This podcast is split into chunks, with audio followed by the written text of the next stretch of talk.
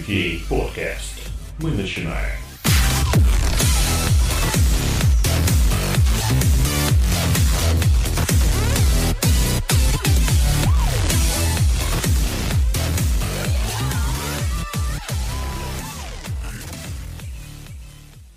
Ребята, всем привет! Мы снова в эфире. У нас сегодня будет веселый выпуск. Называется он «Обучи меня, если сможешь».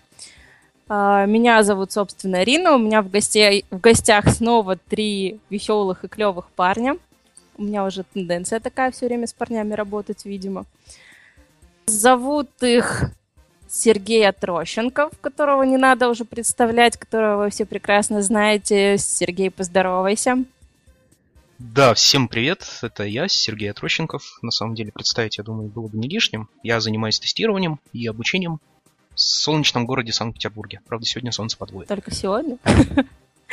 Только сегодня. Второй участник у нас тоже из Санкт-Петербурга. Это Андрей Павлов, человек, который работает в компаниях, который сейчас пытается обучать людей, которого очень остро стоит эта тема.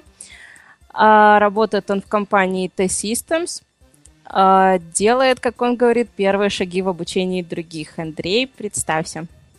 Привет!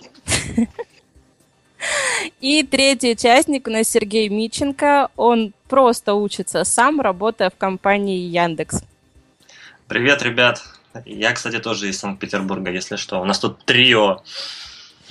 Трио из Питера. Да. Это, наверное, нормально. Да. Собственно, тему я уже огласила. Мы сегодня будем говорить о том, полезно ли учиться, нужно ли учиться, как это делать правильно. А, затронем многие темы, например, смарта, мотивации, а, курсов, тренингов, конференций, в общем, все, что касается обучения, так как тема наболевшая. Надеюсь, мы принесем какую-то пользу по результатам нашего выпуска. И начать хотелось бы с того, добровольно или принудительно учимся мы и учиться ли нам. Мы хотим обсудить в данном вопросе проблему, когда менеджер заставляет вас учиться, когда вы не, хо- не хотите этого делать, или же вы хотите учиться, но вам не дают это делать. А, например, у меня есть такой пример из практики, когда менеджер, э, прочитав какую-то книгу, неважно на какую тематику, которая могла совершенно не касаться тестирования, э, спускал ее в, в компанию с теми словами, что каждый из этой книги должен что-то для себя вынести. Вам давался какой-то определенный промежуток времени, и по результатам прочтения этой книги вы должны были отписать своему менеджеру о том, а, что же полезного вы для себя из нее вынесли и как вы с этим планируете работать дальше?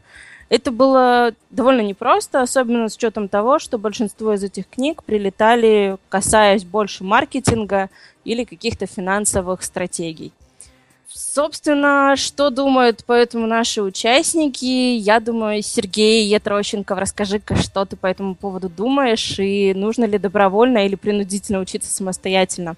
добровольно либо принудительно это принудительно самостоятельно это вообще очень шикарно, я думаю. А, мне не очень понятна цель, с которой менеджер это давал, поэтому мне сложно предположить, чем он руководствовался в вашем случае. А вообще стоит ли учиться? Учиться стоит, это однозначно. Для меня, по крайней мере, это однозначно. Это также то же самое, как говорить о том, что стоит дышать или не стоит. А о том, добровольно или принудительно – мне кажется, это зависит от того, насколько, насколько вы любите закапываться в каких-то вещах, а, в каких-то нюансах вашей работы.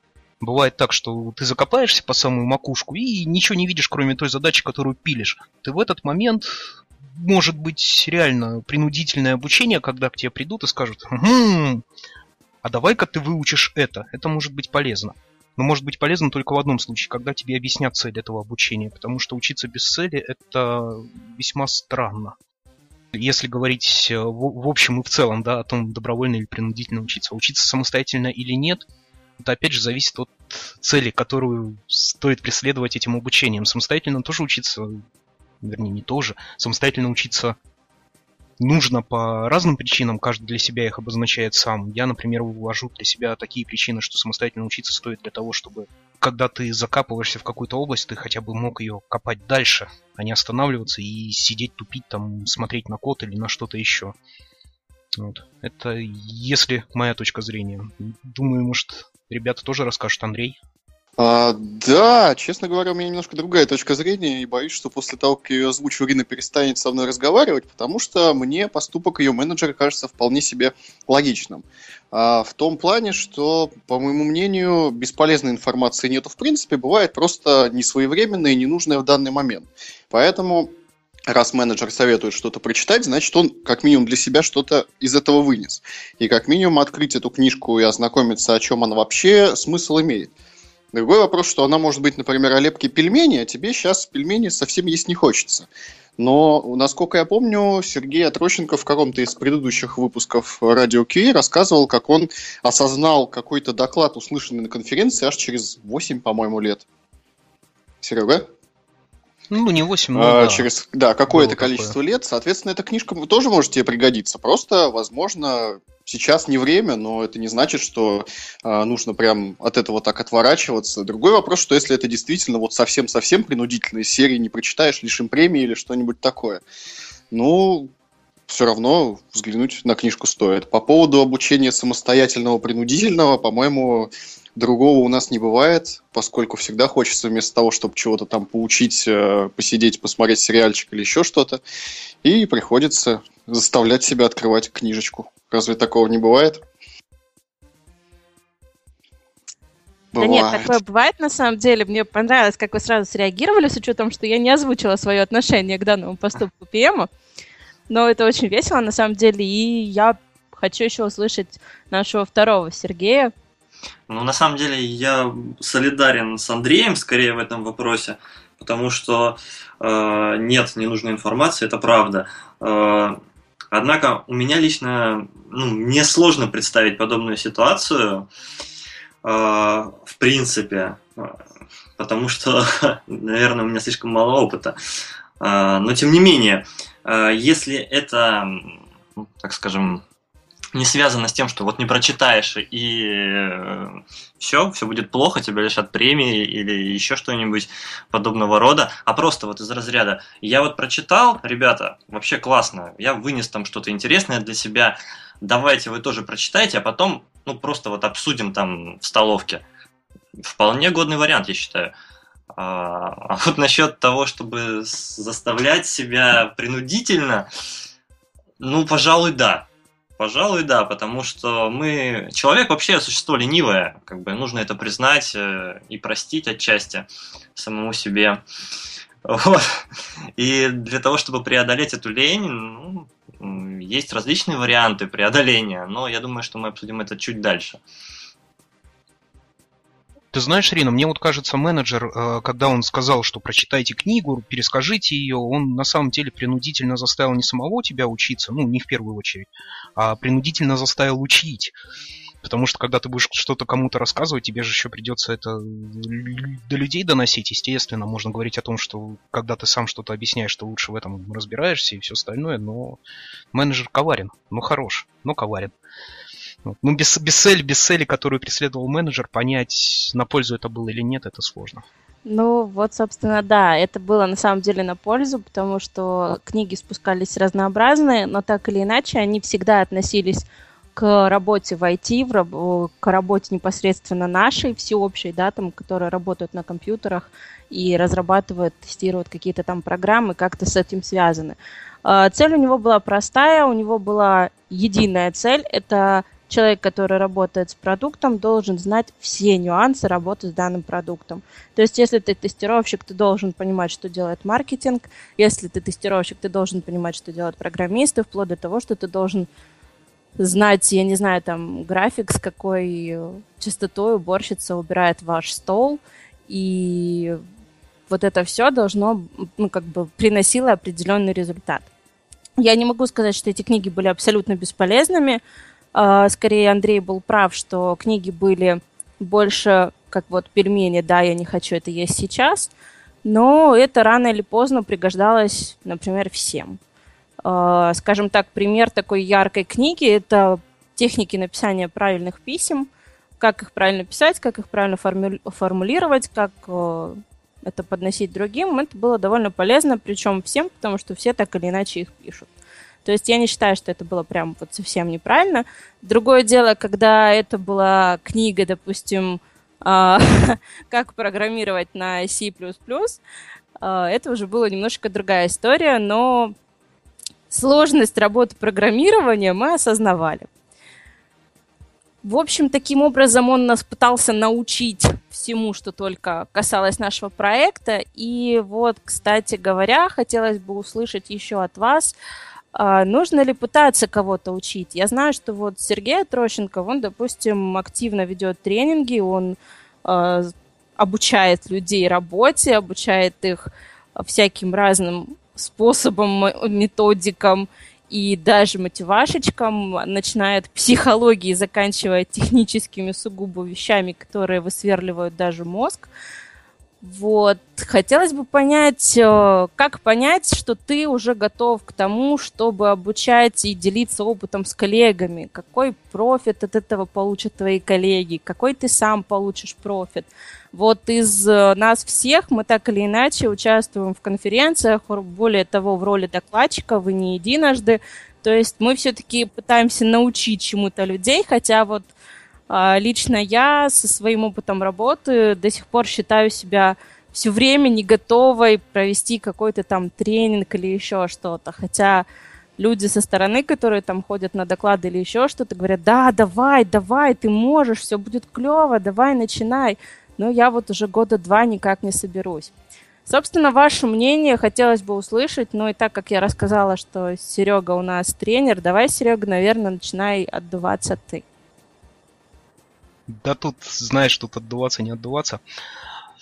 По-хорошему, тут мож, можно это в лекцию скатиться, я постараюсь об этом не говорить. Смотрите, на самом деле, мне так кажется, что когда вы говорите о том, готов я учить или не готов, вы забываете о том, что тот человек, который учит, он перестает быть э, консультантом. Обучение и консультирование – это разные вещи.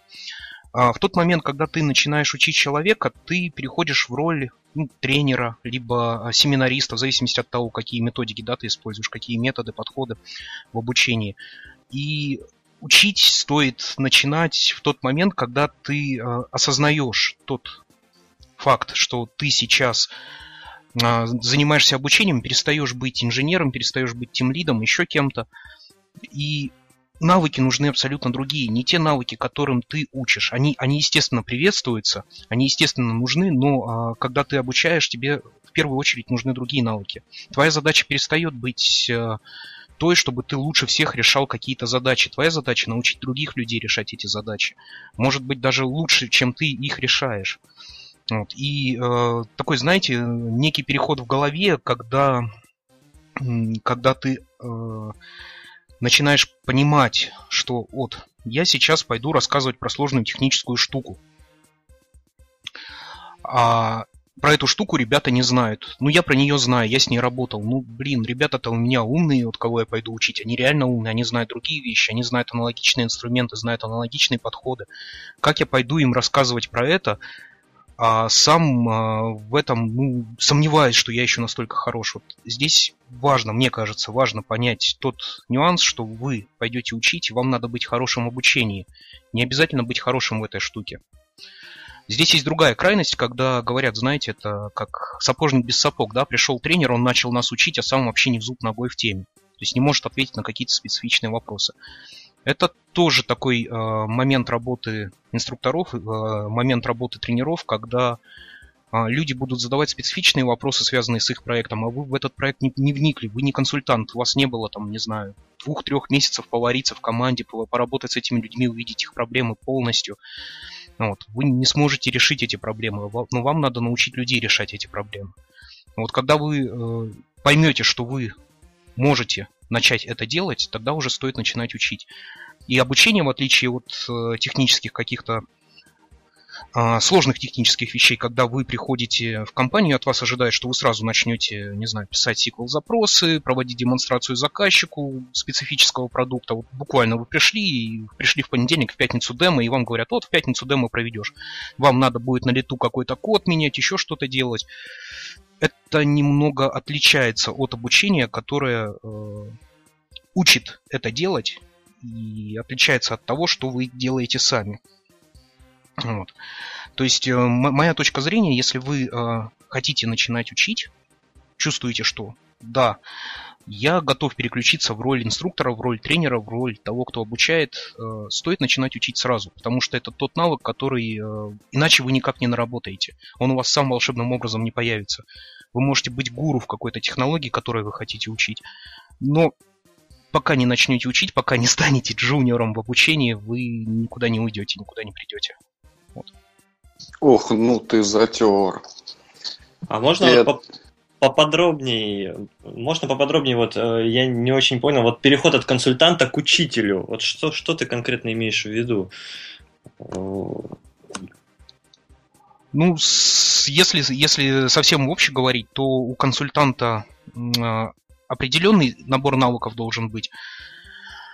А, так называемая модель компетенции консультанта, да, она из себя представляет какие-то определенные наборы навыков, так и модель а, компетенции учителя, она из себя представляет другой набор навыков. У них есть общие пересечения, это некий там public speech, публичные выступления, навыки э, задавания вопросов, навыки выявления потребностей, навыки выявления проблем – это то, что есть у консультанта. Но у учителя, у тренера, у учителя, у того, кто занимается обучением, да, это немного другой, а, немного другая модель компетенций, немного другой набор навыков, которые а, консультанту, например, будут вредны, от консультанта ожидают решения, а тренер, он а, не нацелен на то, чтобы дать какое-то конкретное решение, чтобы его втолкнуть в голову. Тренер нацелен на то, чтобы научить людей. Его цель следовать тому обучению, которое он хочет дать группе, ту, той программе, которую он хочет дать группе, следить за тем и помогать группе следовать этой программе. В том случае, если группа куда-то хочет уйти в сторону, тренер, тот, кто обучает, должен понять и осознать, на пользу этой группе будет или нет. Ну, потому что бывают такие группы, когда, например, начинаете обучать ребят, которые работали по славному waterfall несколько лет, да, начинаете обучать их э, гибким методологиям люди сразу насыпят на вас столько проблем, что у нас это не будет работать потому-то, а у нас заказчик не хочет коммуницировать, а у нас вот это, а у нас вот это, а у нас вот это.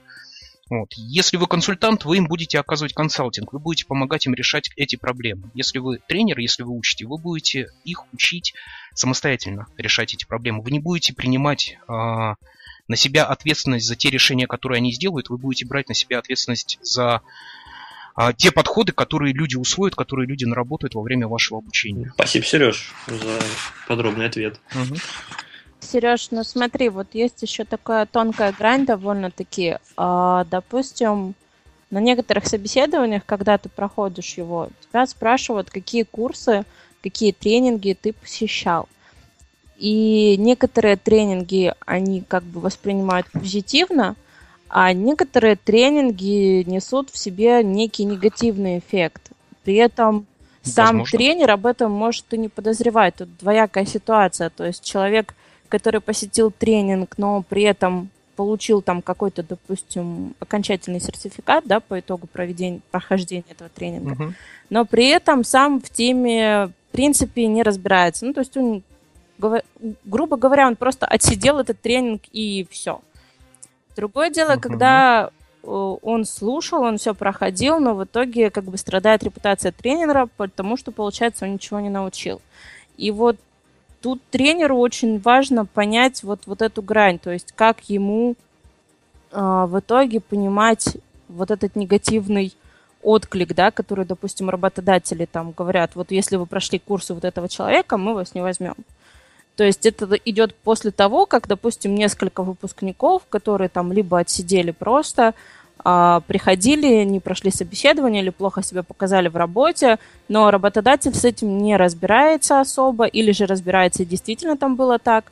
Но так или иначе, вот, допустим, без всяких там личных А, я такого не слышала про твои тренинги, но я просто так в вакууме. Если это будет, вот, допустим, с твоими тренингами, как ты на это будешь реагировать и что ты будешь с этим делать, допустим? Перестанешь ли ты учить людей? Я не перестану учить людей. Здесь, смотри, здесь э, на самом деле это очень, очень шикарная тема. Ее стоит поднимать, я думаю, в отдельном выпуске, например, с теми же тренерами уже полностью. Смотри, э, здесь э, дело в чем? Тренинг как таковой, он учит набору навыков. Если э, тренер, инструктор, да, включает в свой, свой тренинг, свою программу обучения, какие-то вещи, которые позволяют пройти собеседование, продать себя на собеседование, устроиться в какую-то компанию. Ну, я не исключаю, да, это очень многие soft skills тренера там грешат таким делом. Здесь стоит в первую очередь, если, если всплывает такой негативный отзыв, мне, мне вдруг скажут, да, что в такой-то компании там такой-то негативный отзыв. Я с удовольствием бы пообщался с представителями компании, чтобы, с компанией, чтобы выяснить, в чем была конкретно проблема. Потому что человек, который у меня проходил, например, обучение, там, не знаю, ну, тестирование с использованием Visual Studio, вот он у нас прошел собеседование, а работать он не может. Я бы на самом деле пообщался, да, в чем проблема? Потому что проблема может быть не в технических знаниях, не в технических навыках, которые я дал человеку, а совсем другой плоскости лежать. Да, я понимаю, но тут такая грань, вот, допустим, ты отучился на тренингах, а, пошел устраиваться на работу, ни о чем не подозревая, приходишь, тебе говорят, что так как вы проходили тренер вот этого человека, мы вас на работу просто не возьмем. Без объяснения всяких причин тебя просто не берут на работу, и, ну, может быть, ты тебе все равно или еще по какой-либо причине, но ты тренеру этого не сообщаешь. И ты mm-hmm. как тренер просто даже не знаешь о такой ситуации, о том, что где-то в довольно-таки обширной компании, например, да, там одной из, которая много людей работает, что в этой компании mm-hmm. вот такой вот отзыв о твоих тренерах, о твоих тренингах, и не берут людей после окончания твоего тренинга конкретно. Ну, ты знаешь, если вот говорить про такое вот состояние в вакууме, шарики в вакууме, то ну, я отнесусь к этому философски. Возможно, те ценности, которым я учу людей, да, которые я доношу до людей, те подходы, они просто неприменимы в конкретной компании. Вот здесь в чатике пишут, жести такое бывает, да, действительно, ну, об этом тренера тоже наслышаны. Если моей целью не было э, если моей целью как тренера, как человека, который занимается обучением, не стоит то, что человек сможет устроиться в определенную компанию, я туда пропихну, грубо говоря, одну свою группу, вторую свою группу, а потом перестанут брать этих людей. Ну, если это не стояло моей целью, да, окей, я отнесусь к этому философски, значит, а мои подходы не подходят этой компании. Хорошо, тогда у меня еще один последний вопрос. Э, как ты лично отнесся бы к тренеру, которому ты сообщил о такой ситуации, и который в целом сказал, это какая-то фигня, и, и все, и с этим не стал разбираться, просто учит дальше, не выясняя, действительно ли есть какая-то причина на его стороне, так как это не один человек, да, был отказан, а, не выясняя каких-либо деталей, а просто штампует дальше вот такую вот фабрику, можно сказать, людей с, возможно, неправильными какими-то знаниями. Ну, я бы отнесся немножко с подозрением, потому что одна из ключевых, не одна из ключевых, одна из базовых вещей модели компетенции тренера – это навык разработки программы тренинга, навык разработки самого тренинга. То есть, кроме того, что просто взять программу, подготовить ее, начать ее э, гнать, кататься по городам и весям а, с каким-нибудь тренингом, не в, не в обиду Лехи Виноградову будет сказано, да, там, а, и Priority, кататься с этим тренингом по всем городам.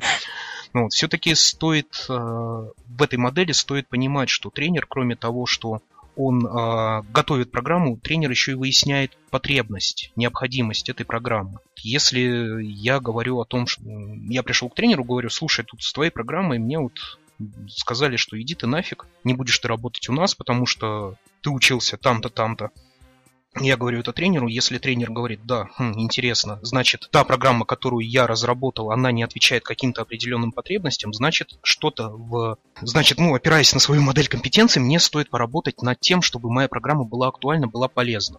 Может быть, была полезна конкретно этой компании, окей, ну, переточить немножко тренинг и там набирать людей, да, общаться с этой компанией и говорить, что вот здесь я буду учить вещам, которые важны и полезны для вашей компании. А если просто махнуть рукой, то ну, здесь я подпишусь э, если я как тренер, да, махаю рукой, говорю, а, это фигня. То есть компания ничего не понимает, вообще я не, я не понимаю, как компания работает на рынке. Компания, да, которая зарабатывает деньги, большие деньги наверняка, если большая компания. Я говорю, что они ничего не понимают. То есть я говорю, что как бы ребята не понимают в своем бизнесе или еще в чем-то. Но вот это говорит о том, что я как тренер еще не очень состоятельный. Я еще осознанный подход к проработке, к разработке программы тренинга, я еще до этого не дошел. То есть я научился писать программу тренинга, но делать это осознанно я еще не научился. К этому тренеру будет доверие такое, знаешь, еще, что он начинающий, совсем джуниор тренер, и ему еще предстоит тоже расти, расти, расти, расти. Да, отлично, ты ответил на мой вопрос, и в целом мое отношение совпало с твоим. Спасибо тебе большое. Ну да, а, еще я знаю, что у нас Андрей сейчас вот пытается учить людей в своей команде, и он сталкивается с рядом, наверное, каких-то нюансов и ошибок, возможно, каких-то и преодолевает препятствия различные. Андрей, расскажи про свой опыт. А я как вот ты понял, сижу, что ты готов? Я сижу и пытаюсь переварить то, что сейчас рассказал Сергей, потому что я даже и не задумывался о таком. Я как раз вот нахожусь на той ступени э, джуниор, скажем так, э, преподавателя, то есть есть какие-то области, в которых, да, вот так сложилось, я вижу, что я знаю что-то больше, чем какие-то определенные люди, я могу им э, помочь повысить в этом свою квалификацию, э, что-то узнать новое, что-то изучить и так далее. Но вот э, то, что конкретно опыт преподавания тоже э, требует, что это совсем другие действительно нужные скиллы и прочее, какие-то пересекаются с тем, что я уже умею, какие-то нет. Э, честно говоря, я что-то вот с этой позиции даже не рассматривал, и сейчас немножко залип. Уж то, что есть такие вещи, как там доверие к тренеру, если кто-то из его слушателей не прошел в компанию, это даже вообще в голову не приходило. А, есть о чем подумать. Э, я пытаюсь учить не только в своей команде, в целом в компании, да и не только, поскольку э, тестирование в Питере, скажем так, довольно такой небольшой мирок, в котором все так или иначе пересекаются и много друзей и знакомых в других компаниях. А, пытаюсь изучать. Ну, вот главные проблемы, с которыми я сталкиваюсь, это вот, собственно, недостаток опыта преподавательского, педагогического, скажем так. То есть не недостаток, а почти полное его отсутствие. А во-вторых, эм, интересный вопрос, что некоторые, собственно, обучаться не хотят. Они считают, что они здорово э, прочитали там книжку Савина и прошли собеседование, и вот сидят на своей позиции middle тестировщика уже два года, и у них все здорово, им регулярно повышают зарплату, они вроде хорошо делают свою работу, и зачем вообще учить что-то новое? Ну, я тебя немножко поправлю. Есть люди, которые не читали Савина, которые не читали ничего, и которые не просто сидят там в течение нескольких лет на middle позиции, а которые растут в карьере довольно-таки успешно, я бы сказала, и которые, в принципе, даже не задумываются о том, что есть какие-то встречи, конференции, какие-то видеодокладов, какая-то литература по этому поводу. То есть э, я не могу сказать, что они работают плохо или как-то не так, но в целом они довольно успешные и довольно неплохо работают без всяких там прохождений тренеров, книг, прочтений и прочего. Я не знаю, каким чудом им удалось устроиться, хотя, в принципе, наверное, знаю, мне тоже так повезло, я тогда тоже ничего не знала, хотя и упорно начала все изучать самостоятельно, но вот эти люди, они не изучают ничего самостоятельно, они просто работают, и сейчас я вот знаю одного человека, который работает уже пьемом. При этом он за всю свою деятельность не прочитал ни единой книги по тестированию, хотя шел с тестировщика, а, не прочитал ни одной конференции, он на них не был, ни на каких тренингах он не был. Единственный тренинг, которых он посетил за 15 лет своей работы сейчас, это вот тренинг по общению с заказчиками, то, который проводился в рамках компании. И вот у нас Сергей, который есть, вот он тоже у нас учился, но он учился уже самостоятельно, как раз наоборот, без всяких тренеров и прочих, насколько я знаю, он обучился самостоятельно. И вот хотелось бы узнать его опыт подготовки, как он к этому всему готовился, как он к этому всему пришел, и что его, собственно, сподвигло, с чего он начинал, как он понял, с чего ему начинать, и вообще поделился бы своим опытом немножечко. Хотя я немножечко его еще попиарю, Сергей, извиняюсь, я тебе не даю слова сказать. Вот. Mm. Сергей будет выступать со своим докладом про опыт как он устроился на работе на конференции Squad Days, которая пройдет в конце ноября. И поэтому я его сейчас попрошу не давать всю информацию, а немножечко приоткрыть завесы своего опыта, дабы слушатели понимали, о чем идет речь, но все-таки затаить немножко интригу, чтобы твой доклад посмотрели потом еще после выпуска, возможно, точнее после конференции. Хорошо, я понял мысль, я постараюсь так обгрызть самое вкусное. А, на самом деле, ну, это, в общем-то, на 99% правда. А, я абсолютно не связан, ну, по профилю абсолютно не связан с IT э, вообще никак. И э, что меня сподвигло на именно на обучение, скажем так, это э, один мой товарищ. Он как раз-таки, вот Андрей правильно говорит, что в Питере сообщество тестировщиков это вот такая большая деревня. И как бы ты можешь удивиться там, но придя работать в, компанию, узнать, что там, не знаю, за соседней дверью работает, э, там, не знаю, жена твоего бывшего одноклассника, к примеру. Вот. Э, и один мой товарищ э, как раз устроился работать э, тестировщиком и просто как-то вскользь сказал, что, в общем-то, это достаточно интересно, и самое главное, что постоянно требует роста, постоянно требует знаний. А этого мне очень сильно не хватало на моей предыдущей работе.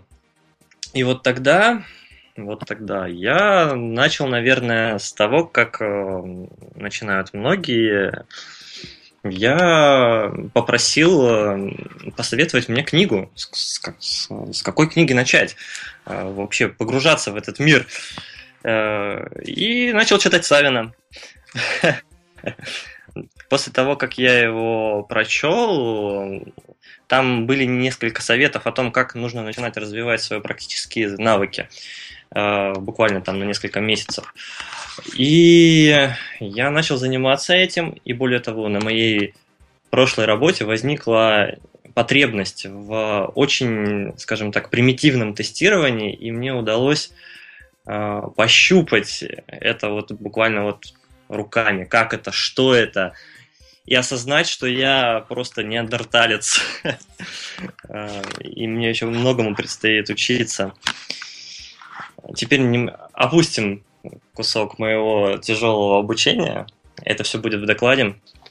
Вот, и, э, собственно говоря, э, я выбрал несколько я не, не посещал никакие тренинги, никакие курсы. Я все искал в, в интернете. Все это доступно на самом деле. А, все это можно найти и применить при желании. А, но, опять-таки, а, самостоятельно я это очень сильно почувствовал ну, где-то через полгода после того, как начал этим ну, заниматься обучением, что ты убираешься в какой-то определенный потолок. Вот стеклянный потолок, ты видишь, вон там знания, они выше, тебе там нужно руку протянуть и взять их, но, э, к сожалению, не получается. Для этого нужен э, вот именно, не знаю, наставник, э, куратор, что-то вот такое. Э, человек, который бы мог э, заполнить твои пробелы в знаниях, вот в, самой, вот, э, в самых фундаментальных вещах, который бы тебе сказал буквально там, не знаю, одно предложение, и у тебя вот все щелкнуло и встало на свои места. И после этого я понял, что нужно либо с этим завязывать, потому что это было чисто вот мое хобби, как хобби, либо идти непосредственно на работу, связанную с тестированием, и просто вгрызаться. Ну, так я и сделал. Э, я отправил резюме в несколько компаний и успешно прошел в Яндекс. Вот, и на этом мое обучение, можно сказать, только началось. Ну Сергей, да, а... ты довольно успешно таки прошел в одну компанию Яндекс. Слегка так. Для самостоятельного старта это довольно-таки неплохо. Да-да-да, Андрей. Сергей, скажи, пожалуйста, вот ты, собственно, рассказывал часть того же, о чем упомянула Рина, какие-то страшные истории нам рассказывала. Я так понял, что ты на предыдущей своей работе тоже обладал каким-то набором навыков, которые тебе требовались. Новые навыки там не изучение новых навыков, в общем, там а, было не нужно, то есть ты сидел, делал свою работу хорошо, получал зарплату и, в общем, расти в той профессии особо не собирался. А вот что поменялось? В какой момент ты понял, что ты хочешь изучать что-то новое, и это новое тестирование? А, Все очень просто. А, да, спасибо за вопрос. Все очень просто. На моей прошлой работе действительно возникла, скажем так, потребность, вот как раз когда я начал изучать тестирование как хобби в первую очередь, просто вот потому что, ну а почему бы и нет, нужно попробовать. И э, на работе возникла потребность в самом таком, самом простом тестировании, в очень простом тестировании. И и я, ну, естественно, сказал, ребята, вообще очень удачно все совпало, я как раз вот э, пытаюсь это изучать, давайте я займусь этим. И, в общем-то, да, действительно, я стал это делать достаточно хорошо, достаточно, э, скажем так, в общем, я разработал некую модель, которая работала. Это всех устраивало, абсолютно всех устраивало, э, и даже меня ну, до какого-то определенного момента когда я не увидел, э, ну, э, что есть возможность как-то улучшить этот процесс. Я пришел к своему начальнику и сказал, э, вот, ребята, давайте попробуем вот так-то и так-то, должно получиться лучше. И мне сказали, что зачем? Ну, зачем? Вот оно хорошо работает, зачем что-то менять? И вот в этот самый момент как бы я понял, что нужно либо оставаться э, на этом месте и не, э, ничего не делать, ну, то есть как бы не улучшать ничего, а просто вот работать с, с этой моделью, которая есть. Либо э, пытаться как-то идти наверх, э, изучать что-то новое. И почему э, мне захотелось этого? Все на самом деле очень просто, потому что, э, наверное, сейчас это прозвучит э, как-то банально, э, даже, наверное, э, немножко наивно, но тем не менее. Эм, когда я начал заниматься тестированием, меня это зацепило. Мне стало интересно, мне стало, скажем так, я распинал свой мозг он был в такой стагнации некой, да, вот он научился делать определенные операции, и, и все, как бы он уснул. А тестирование вы, вынужденно заставило меня размышлять, быть, э, искать какие-то новые подходы, и меня это зацепило. Мне это понравилось, э, и, в общем-то, все. Слушайте, ребята, мне уже наш выпуск напоминает некое какое-то собрание психологического клуба анонимных тестировщиков. Сначала Серега высказывался про жесткую долю тренингов, потом Андрей высказывался, как он прозрел Теперь вот Сергей рассказал о том, как он стал тестировщиком, что его сподвигло на это. Ну, на самом деле, действительно, может быть, это как бы покажется банальностью, но тем не менее было все так, вот зуб даю. Да, я верю. Я без претензий. Собственно, после такого вот мне хочется перейти к чему-то более такому холиварному. Я предлагаю поговорить о том, как обучение ставят в KPI – или пытается тебя мотивировать э, работой. Например, ты вот поработаешь сейчас в субботу, а потом мы тебе дадим тренинг Баренцева, например. Или ты поработаешь вот сверхурочно, закроешь проект в срок, а потом мы тебя отпустим на конференцию. При этом иногда это говорится о том, какая конференция, а иногда вот просто там тебе дается выбор. То есть, когда еще дается выбор, это еще ладно, а иногда вот бывает такое, что вот мы давайте поработаем все дружно месяц, а потом все дружно пойдем на тренинг Баранцева, например, по программированию, а, которым, в принципе, тебе не дают выбирать. У Баранцева много тренингов, и есть из чего выбрать, но в данном случае не дают. И лично меня немного коробит, когда в компаниях э, внедряют смарт, прости господи, и при этом в цели тебе вписывают твои рабочие обязанности. Ну, типа закончить проект в срок, там, я не знаю, начать UAT или закончить UAT, там, изучить э, там HPLM, там, например, ну это еще ладно. А, и при этом в личные цели тебе вот добавляют такую а-ля мотивашечку, которую вот если ты закончишь вот это вот все в срок, мы тебя там куда-то там отпустим. И считаете ли лично вы, сразу такой вброс, то есть вот некоторых мотивируют деньгами, да, мы там тебе дадим премию за KPI, если ты их достигнешь, а, или мы дадим тебе вот тренинг. То есть что для вас вот лично лучше? Я скажу сразу свое мнение. Я сама знаю лучше, наверное, куда хочу развиваться и прекрасно знаю свои слабые стороны, которые мне бы не мешало подтянуть. А, я не побоюсь этого слова, я их знаю лучше, чем мой, ну, скажем, там, начальник, да, или ресурсный менеджер, который это все спускает. А, и, соответственно, мне бы было удобнее, если бы мне просто дали деньги, и я бы пошла и оплатила себе тот курс, который я хочу, а не который мне оплатит компания, но на который я не очень хочу, пусть даже это будут те же пельмени, которые потом, может быть, пригодятся. Это хорошо, если это будут пельмени, а не присыщенная рыба, которую ты уже полгода как ешь. Вот, собственно, хотелось бы услышать на эти вопросы ваши ответы и ваше мнение. Давайте, наверное, по традиции с Сергея Трощенкова начнем. Ну, смотри, здесь я бы разделял две такие вещи, да, э, это твои личные цели по развитию и бизнес-нидс, бизнес-необходимость компании, ну, либо это бизнес-цели компании. Если для э, компании важно, чтобы ты обладала ну, ты как обучающийся, да, после обучения обладал еще определенными навыками, то есть хорошо то, что ты сделал свою работу, давай мы тебя поощрим, и ты будешь еще лучше делать свою работу. Для компании, мне кажется, это нормально. Это с точки зрения э, человеческого разума, ну, вернее, за, за все человечество я говорить не могу, да, с моей точки зрения это немного странно, потому что, ну, если я хочу чему-то научиться, я, господи, найду эти деньги, пойду и научусь. Вот. Но если э, компания говорит, что вот если ты классно сделаешь свою работу, а мы тебя научим еще лучше делать эту же работу, для меня это не будет мотиватором, потому что если мы обсудим это, скажем так, на ранних этапах, на постановке годовых целей, там, либо там квартальных целей, что вот надо тебе научиться этому, вот, я, скорее всего, пойду учиться этому самостоятельно. Мне будет проще управлять своим временем, своим бюджетом, учитывая это.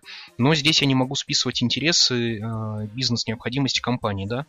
Если, например, тебе говорят, вот ты хорошо э, сдашь проект, там, пусть у нас идет проект какой-то там трехмесячный, э, ты его хорошо сдашь, там, не, ну, не знаю, какие-то критерии хорошести они вводят в компании, окей, я с ними вдруг соглашаюсь, принимаю, мне говорят, вот ты его хорошо сдашь, мы тебя отправим на курсы по английскому языку потому что вот у нас будет следующий проект, где надо, чтобы там, не знаю, английский был. Не, Серег, я ну, тебя вообще. немножко прибью, да. потому что я имела в виду не совсем э, то, когда твои, мне, твои KPI, да, личные, которые расходятся с проектными, да, или с компанией. Э, я имела в виду именно тот процесс, когда тебе обычную твою повседневную работу, то есть, ну, которую ты должен априори выполнять, да, на которую тебя взяли, собственно, работать, э, и тебе же это ставят в KPI. Ну, то есть для меня это вот просто нелогично. Это то, что я и так должна по умолчанию сделать. А если тебя еще за это пытаются как-то поощрять, я не могу сказать, что это будет мотивация, но это просто будет немножечко как-то, как по мне, немного неправильно, потому что это ты не растешь никуда. Ну, то есть как бы цели ставятся для того, чтобы куда-то расти. И если тебе ставится цель просто закончить проект, который ты и так должен закончить, и ты закончил уже не один такой проект, то ты никуда не растешь. Ты вот просто закончил этот проект. У тебя нет развития вот этого вот цели смарт, которая, в принципе, преследуется, да, развитие тебя ее нет, твоей ни нет, твоей, да. ни компании, потому что таких же... Нет, цель компании, подожди, а цель компании как это нет э, цели компании закончить проект? Нет, ты проект закончишь и так, и сяк. Если ты его не закончишь, тебя просто уволят. Ну, тут как без вариантов. Другое дело, когда ты уже закончил таких же типичных проектов десяток и тебе вот каждые там три месяца или там на, на каждый год, да, там в зависимости от количества выпуска проектов, тебе каждый раз в KPI ставят его завершение. А кому-то там ставят действительно какую-то цель, там, я не знаю, допустим, а, достигнуть уровня того же английского языка, который там нужен для проекта, да, это нужно для проекта, и ты развиваешься. У других же идут типичные проекты вот на одной волне, и они, собственно, в рамках этого всего варятся, и никаких новых целей им не прилетает. При этом, более того, когда они ставят себе еще личные какие-то цели, да, потому что им уже тупо скучно, они загибаются на этом работать, они себе там ставят пускай даже тот же английский повысить, да, но для проекта это сейчас не надо, и это зарубают просто. Речь Ну, шла за- больше за- про это вот. Ну, то, что они зарубают, это я понять компанию могу. Это деньги компании, которые она зарабатывает. Да, вашим трудом, нашим трудом. Но это нормально. Про деньги компании тут сейчас не шла речи, потому что когда ты ставишь личные цели, ты можешь их за свой счет оплачивать. Личные, да, ну смотри, я говорю, есть э, личные цели. Если ты ставишь себе личную цель, компания тебе говорит, нет, ты не пойдешь учить английский, ты реально не пойдешь учить английский? Да мне как-то кажется, нет, я не пойду учить английский за деньги компании, но я пойду учить английский за свои Ну, деньги. это да. Ну, тебе просто, как бы, скажем так, не отпустят с работы на полчаса раньше, чтобы ты доехал, допустим, до того, как у тебя там проходит курс. Тут, да, компания теряет деньги, но она, в принципе, должна быть в этом заинтересована. Но это такой спорный, на самом деле, уже вопрос, и мы уходим немножко от темы. Вот. На самом деле, хотелось бы понять действительно, насколько вот э, эти KPI и мотивации работают вообще на людей, потому что у меня вот в компаниях, насколько я себя помню, у нас вот эти все идеи и цели, спущенные свыше, ну вот кроме того, что ты и так по умолчанию должен сделать, да, это все понимали. А вот всякие там, которые спускались сверху, они воспринимались больше как, ну вот опять. ну вот что-то типа такого. Это было цели- целенаправленно негативное восприятие, потому что на самом деле это ничего не несло, и твоя задача была только, если ты хочешь получить премию, ты должен это сделать. И вот никого это, по сути, не мотивировало большей части.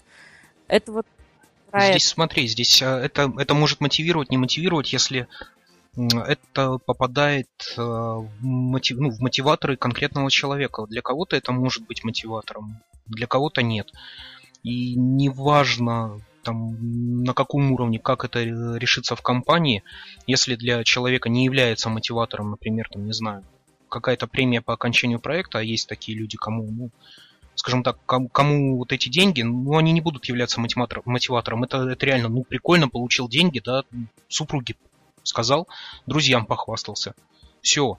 После этого мотивации как таковой Ну не да, остается. вопрос, это не собственно, в этом и есть. Де- деньги- Мотивирует ли вот это вот принудительное обучение, при- принудительный рост кого-то в целом? Я допускаю, что есть такие люди. Я не могу на скидку сказать, но допускаю, что есть. Если говорить вообще про KPI, я к нему немножко отношусь а, скептически. Я В знаю. моей практике, в моей, в моей практике KPI как таковой вообще не работает. Ну, по крайней мере, в IT-компаниях он не работает. Можно красивые графики, можно красивые метрики вводить под все под это, но айтишники, мы же люди, реально люди толковые, поэтому есть такая история, байка, не байка, не знаю. А, В одной компании решили ввести а, KPI а, на количество багов, которые отлавливают тестировщики. Ну, соответственно, чем больше багов отлавливать, тем выше перформанс, соответственно, KPI у человека зашкаливающий, вообще все получается супер. Ну, ввели эту метрику, начали как-то худо-бедно по ней работать, но в один прекрасный момент девочка-тестировщица стала встречаться с мальчиком-разработчиком, который стал носить баги для того, чтобы KPI у девушки рос. Отлично Я сработали. о чем, о чем тут говорить? Это вот, кстати, вот ис- история тоже у меня в блоге есть, но вот сейчас бу- будет пауза, я э, ли- линк кину в чат. Вот, о чем тут говорить, как KPI может работать с умными толковыми людьми? Можно ввести KPI, например, время ответа на звонок, еще что-то, еще что-то.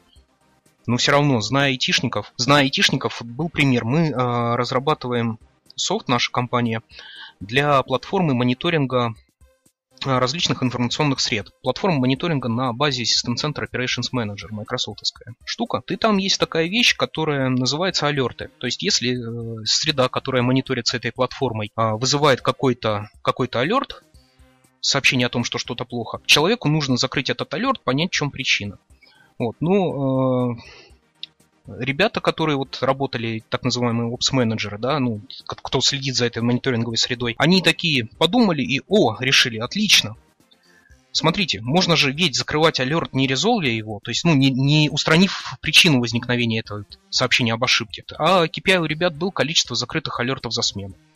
И они за смену закрывали огромное количество алертов, в конце смены исправляли ошибку и довольны шли домой. У них, естественно, был хороший KPI. Ну, очень много примеров, Да, когда KPI вводится, и сам по себе он не алло, он не нужен. Это я вас честно сейчас попрошу, убейте меня как тест-менеджера, если я начну спускать KPI из-за количества найденных багов. Убейте просто сразу. Ну, всякое бывает, всякое бывает. Я слышал о том, что есть э, люди, есть команды, есть проекты, есть компании, где KPI работает вполне успешно. Но здесь я не исключаю, что очень многое зависит и от людей, которые работают по этому KPI. Ну вот в ситуации, которую ты рассказал вот про девочку и мальчика-программиста, на самом деле она двоякая, потому что у программистов KPI обычно завязан в этой ситуации на то, чтобы было как можно меньше багов, а у тестировщиков, чтобы было как можно больше багов. И тут такая двоякая ситуация начинается, что программисты начинают зашивать и закрывать, типа, дефекты, это не дефект, это, типа, там, фича, вот, а тестировщиков тогда KPI режется. Либо же наоборот, программисты честно фиксят все баги, и у тестировщиков KPI просто зашкаливает. Я не знаю, как сроднились и жились, вот, вот как долго они протянули этот мальчик с девочкой в твоей истории, но мне что-то подсказывает, что вряд ли долго. Но давайте как бы дальше уже перейдем к остальным нашим участникам, к Андрею и Сергею. А вас так хорошо слушать, мне нравится. Я как будто бы не с вами тут общаюсь, а сижу вместе с остальными слушателями, читаю чатик и с удовольствием залипаю. Uh, ну, с KPI, в общем, я согласен с uh, Сергеем. Как только начинает uh, твоя зарплата или что-то зависеть от каких-то метрик, то как-то работа несколько сублимируется и начинается уже, собственно, не тестирование, а работа по тому, чтобы соответствовать каким-то метрикам и каким-то ожиданиям там менеджера или еще кого-то. Когда ставится туда какие-то, какое-то обучение, какое-то там, получение сертификации или так далее, то это, в общем, а, по-моему, то же самое, что в самом начале мы разговаривали по поводу, когда менеджер говорит прочитать книжку. А, я, в общем, отношусь к этому довольно положительно, потому что обычно это, опять же, сводится к каким-то бизнес-целям. А, ты получаешь какую-то сертификацию, там, проходишь курсы, становишься более квалифицированным сотрудникам. Компания, в свою очередь, говорит, что к своим клиентам, ой, посмотрите, какие на вас работают клевые ребята, берут с них более высокие рейты, раз вы такие клевые, и какую-то денежку от этого, допустим, или тренинг Баранцева. Э, спускают вам, что вот, вы классные, вы молодцы, теперь на вас мы зарабатываем чуть больше. Сергей, а ты что думаешь по этому поводу? Ну, на самом деле мне сложно сейчас э, что-либо сказать, потому что э, у нас пытаются сейчас ввести подобную KPI. Это буквально первые, не знаю, наверное, месяцев 5-6. Вот. И еще пока как бы никаких результатов э, это не принесло. И, на мой взгляд, вряд ли принесет. Э, ну, а вот насчет мотивации как таковой, э, не знаю, опять-таки, возможно, это сейчас прозвучит банально, а, для наших зрителей скажу, что я работаю, ну вот, год буквально, и меня, по крайней мере, э, я очень часто перерабатываю, ну, то есть, как бы, это, в общем-то, нормальная практика для меня сейчас, э, но это вызвано не какими-то там плюшками, которые впоследствии мне упадут, а просто тем, что ну, меня пока прет, вот прям вот реально. Мне нравится то, что я делаю, я прям в это залезаю чуть ли не с головой. И, в общем-то, как-то так. Познакомьтесь с энтузиастом. Ну, энтузиазм это здорово. Вот, кстати, знаете, я вспомнил, а, что может быть полезно в тему KPI, не KPI. Это и Максим Дорофеев на своих тренингах э, показывает вот эксперимент. У него, насколько я помню, это с носками. Но суть это, в принципе, эксперимент э, Деминга, эксперимент воронка и мишень. Довольно-таки известный эксперимент в управлении и управлении качеством, управлении проектами. Вот. И он как раз показывает, что как бы мы ни старались э, что-то улучшить, ну, не старались, например, свои усилия применить на то, чтобы KPI у нас ну, достигали каких-то целевых показателей KPI. Вот, мы своими стараниями, своими действиями не делаем лучше, мы делаем хуже. Вот, поэтому ну, мое такое убеждение, что KPI он до добра не доводит. Он бизнесу нужен. Я понимаю необходимость, желание бизнеса что-то измерить, чтобы было понятно, как эффективно бизнес работает. Но в реале бог его знает. Я не сталкивался с тем, чтобы это реально работало очень классно. Ну, возможно, есть. Возможно, есть такие команды, проекты, компании. Ну, честно говоря, мне очень сложно представить, чтобы это где-то работало нормально. Тут нас с Сергеем в чатике спалили, на самом деле, что мы перерабатываем тоже, просто об этом умалчиваем. Ну, я могу сказать, что это, ну да, правда. Да, такое есть, и да, это как бы то ни было в среде тестирования, когда ты, да не только, мне кажется, в среде тестирования, в целом, когда ты горишь своей работой, не горишь на работе, а горишь именно работой по-хорошему, не сгорая дотла, а, переработки, но это не то чтобы норма, ты просто теряешься во времени, но, возможно, где-то в конце концов, переработав сейчас, ты потом просто можешь взять день отдохнуть, там, например, или как-то еще. Так что... Переработки переработкам на самом деле рознь тут сложно сказать. Можно работать э, по своему проекту там 6-8 часов, да, ну, в реальности, мне кажется, все-таки 6 более правдивое число, да, но на работе задерживаться дольше, потому что у тебя есть другие задачи, может быть, не связанные с этим проектом. Никто не говорит, что ты это же дополнительное время будешь выставлять в счет э, компании, в счет заказчику, например, или компании, да, в зависимости от того продукта у вас, либо аутсорс. Вот. Если говорить о переработках, потому что ты с чем-то не справляешься и должен заткнуть эту дырку, да, здесь, Это другая уже система. здесь повод подумать, да. А если ты перерабатываешь за счет, ну, перерабатываешь, если ты проводишь на работе больше времени, но работаешь над несколькими, например, проектами, либо а, проводишь больше времени по просьбе менеджера, ну, мне кажется, это, нормально. Ну да, особенно когда ты сам менеджер и по своей же просьбе работаешь дольше. А, да-да-да, по оплачиваемой просьбе. Ну, возможно, и так. Ну, любой труд, любой, любой, любой труд должен быть оплачен. Я вот в этом глубоко убежден. Даже если человек перерабатывает, ну, согласует это со мной, я постараюсь здесь приложить максимум усилий, чтобы эта работа была оплачиваема.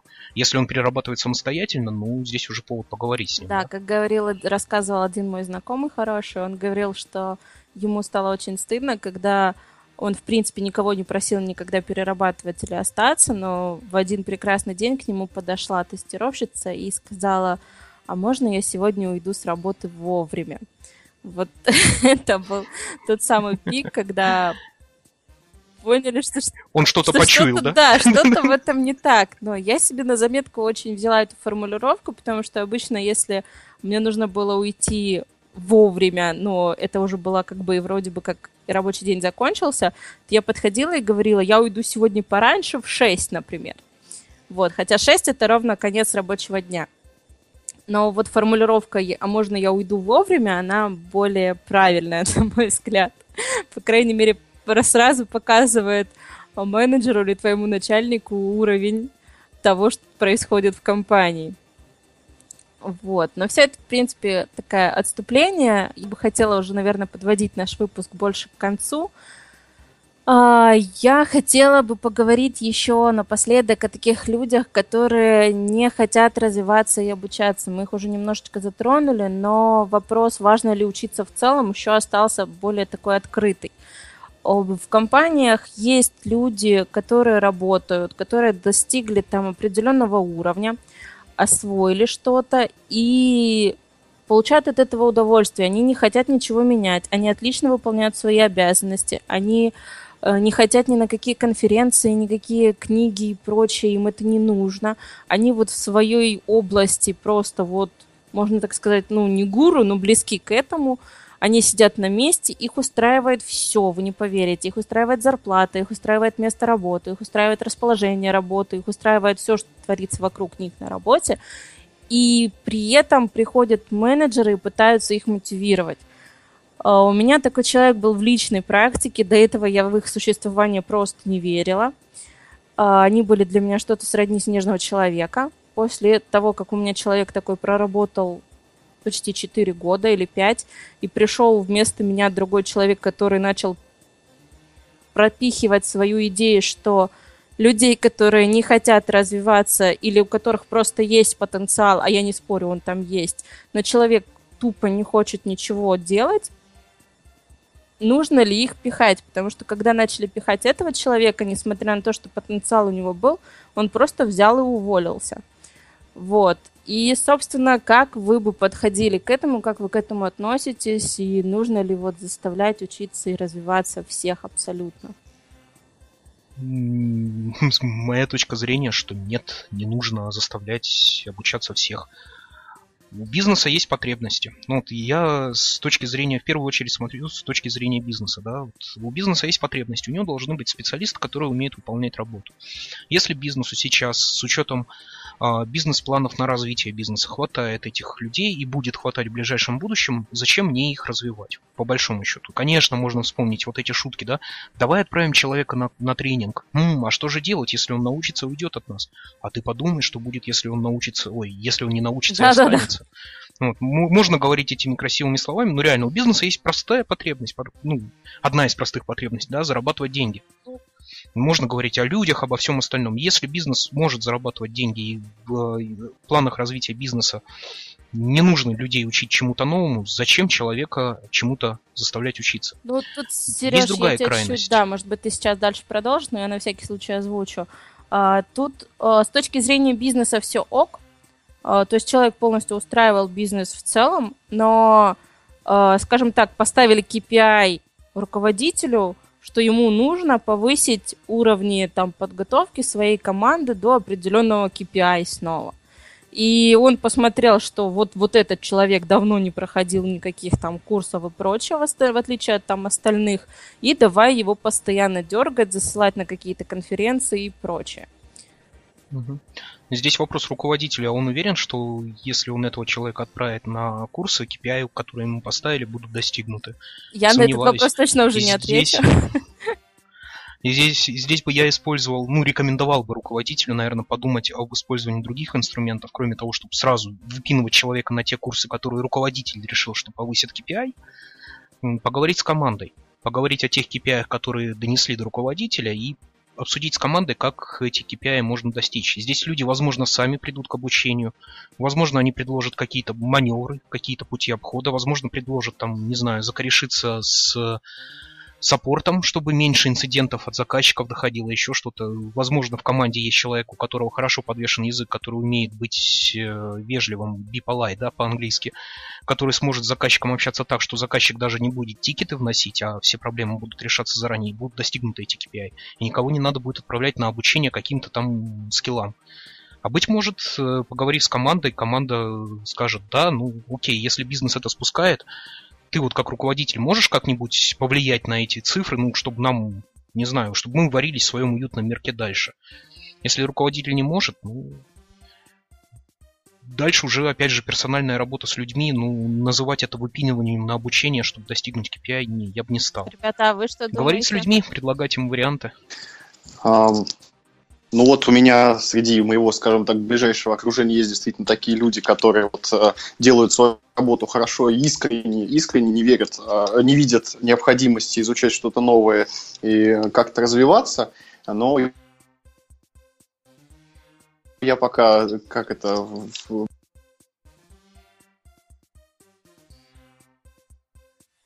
Андрей у нас куда-то пропадает. Сергей, расскажи пока месты про свое мнение. Ну, на самом деле, я э, согласен с Сергеем, наверное, потому что э, вот у меня есть прям вот э, живой пример, что, наз... что называется, э, перед глазами именно такого человека, который Алло. вот... Да, ты снова Меня с нами. Меня слышит? Да, мы все тебя слышим. О, да, Андрей, что, мы тебя слышим, мы ты... сейчас слово пока Сергею передали. Угу. Вот, ага, у меня есть прямо, прямо перед глазами есть такой вот человек, и это вот э, человек-кнопка «сделать хорошо». Вот как бы его кидаешь куда-нибудь, вот, и, и все, и ты можешь забыть об, о том, что там будут когда-нибудь проблемы. И вот в такой ситуации я считаю, что если человек сам не хочет как бы дальше как-то учиться, то тут уже бесполезно. И зачем, и с точки зрения бизнеса, зачем его пинать, зачем как-то пытаться его расшевелить? Э, ну и с точки зрения просто, не знаю, команды тоже. Он все делает правильно, все делает хорошо, в нем все уверены. Если он сам не хочет, то как бы зачем? То есть в вашей практике тоже такие люди были? Ну, вот у меня такой есть. Ну, правда, это не тестировщик, а программист, но тем не менее. Ну, да. Вот, да. Вот этот человек как раз работает в моей команде. Это вот...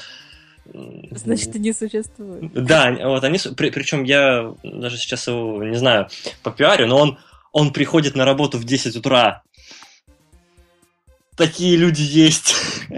Я прихожу на работу в полдевятого утра. Это что-то значит? Нет, у нас просто это единственный, то есть, э, единственный программист, которого я знаю, который приходит на работу вот, ну, так рано. Я, я прихожу на работу в 7. Андрей, я единственный тестировщик. Который приходит на работу вовремя, да? Ну да, про прихождение на работу вовремя. Да нет, день у нас начинается позже. Среди IT очень такая тема, потому что в большинстве сейчас модно а, плавающий график, но важно не то, во сколько человек пришел скорее, а насколько он в срок выполняет ну да. свои задачи. Все, все верно. И вот это как раз такой человек, который, ну вот он, он, он может, что называется. Он может сделать все хорошо. Вот. И ну зачем? Зачем его еще пытаться куда-то пихнуть, как-то его обучить, если он сам этого не хочет? Вот я не понимаю подобного не знаю, подобных тенденций. Правильно. Вот хороший, хороший менеджер, если он вдруг решит, что, блин, парень засиделся на месте, ему может стать скучно, ну, чисто вот, если, если вот он менеджер это решит, либо узнает, да, каким-то образом, он пойдет и поможет человеку создать потребность в обучении.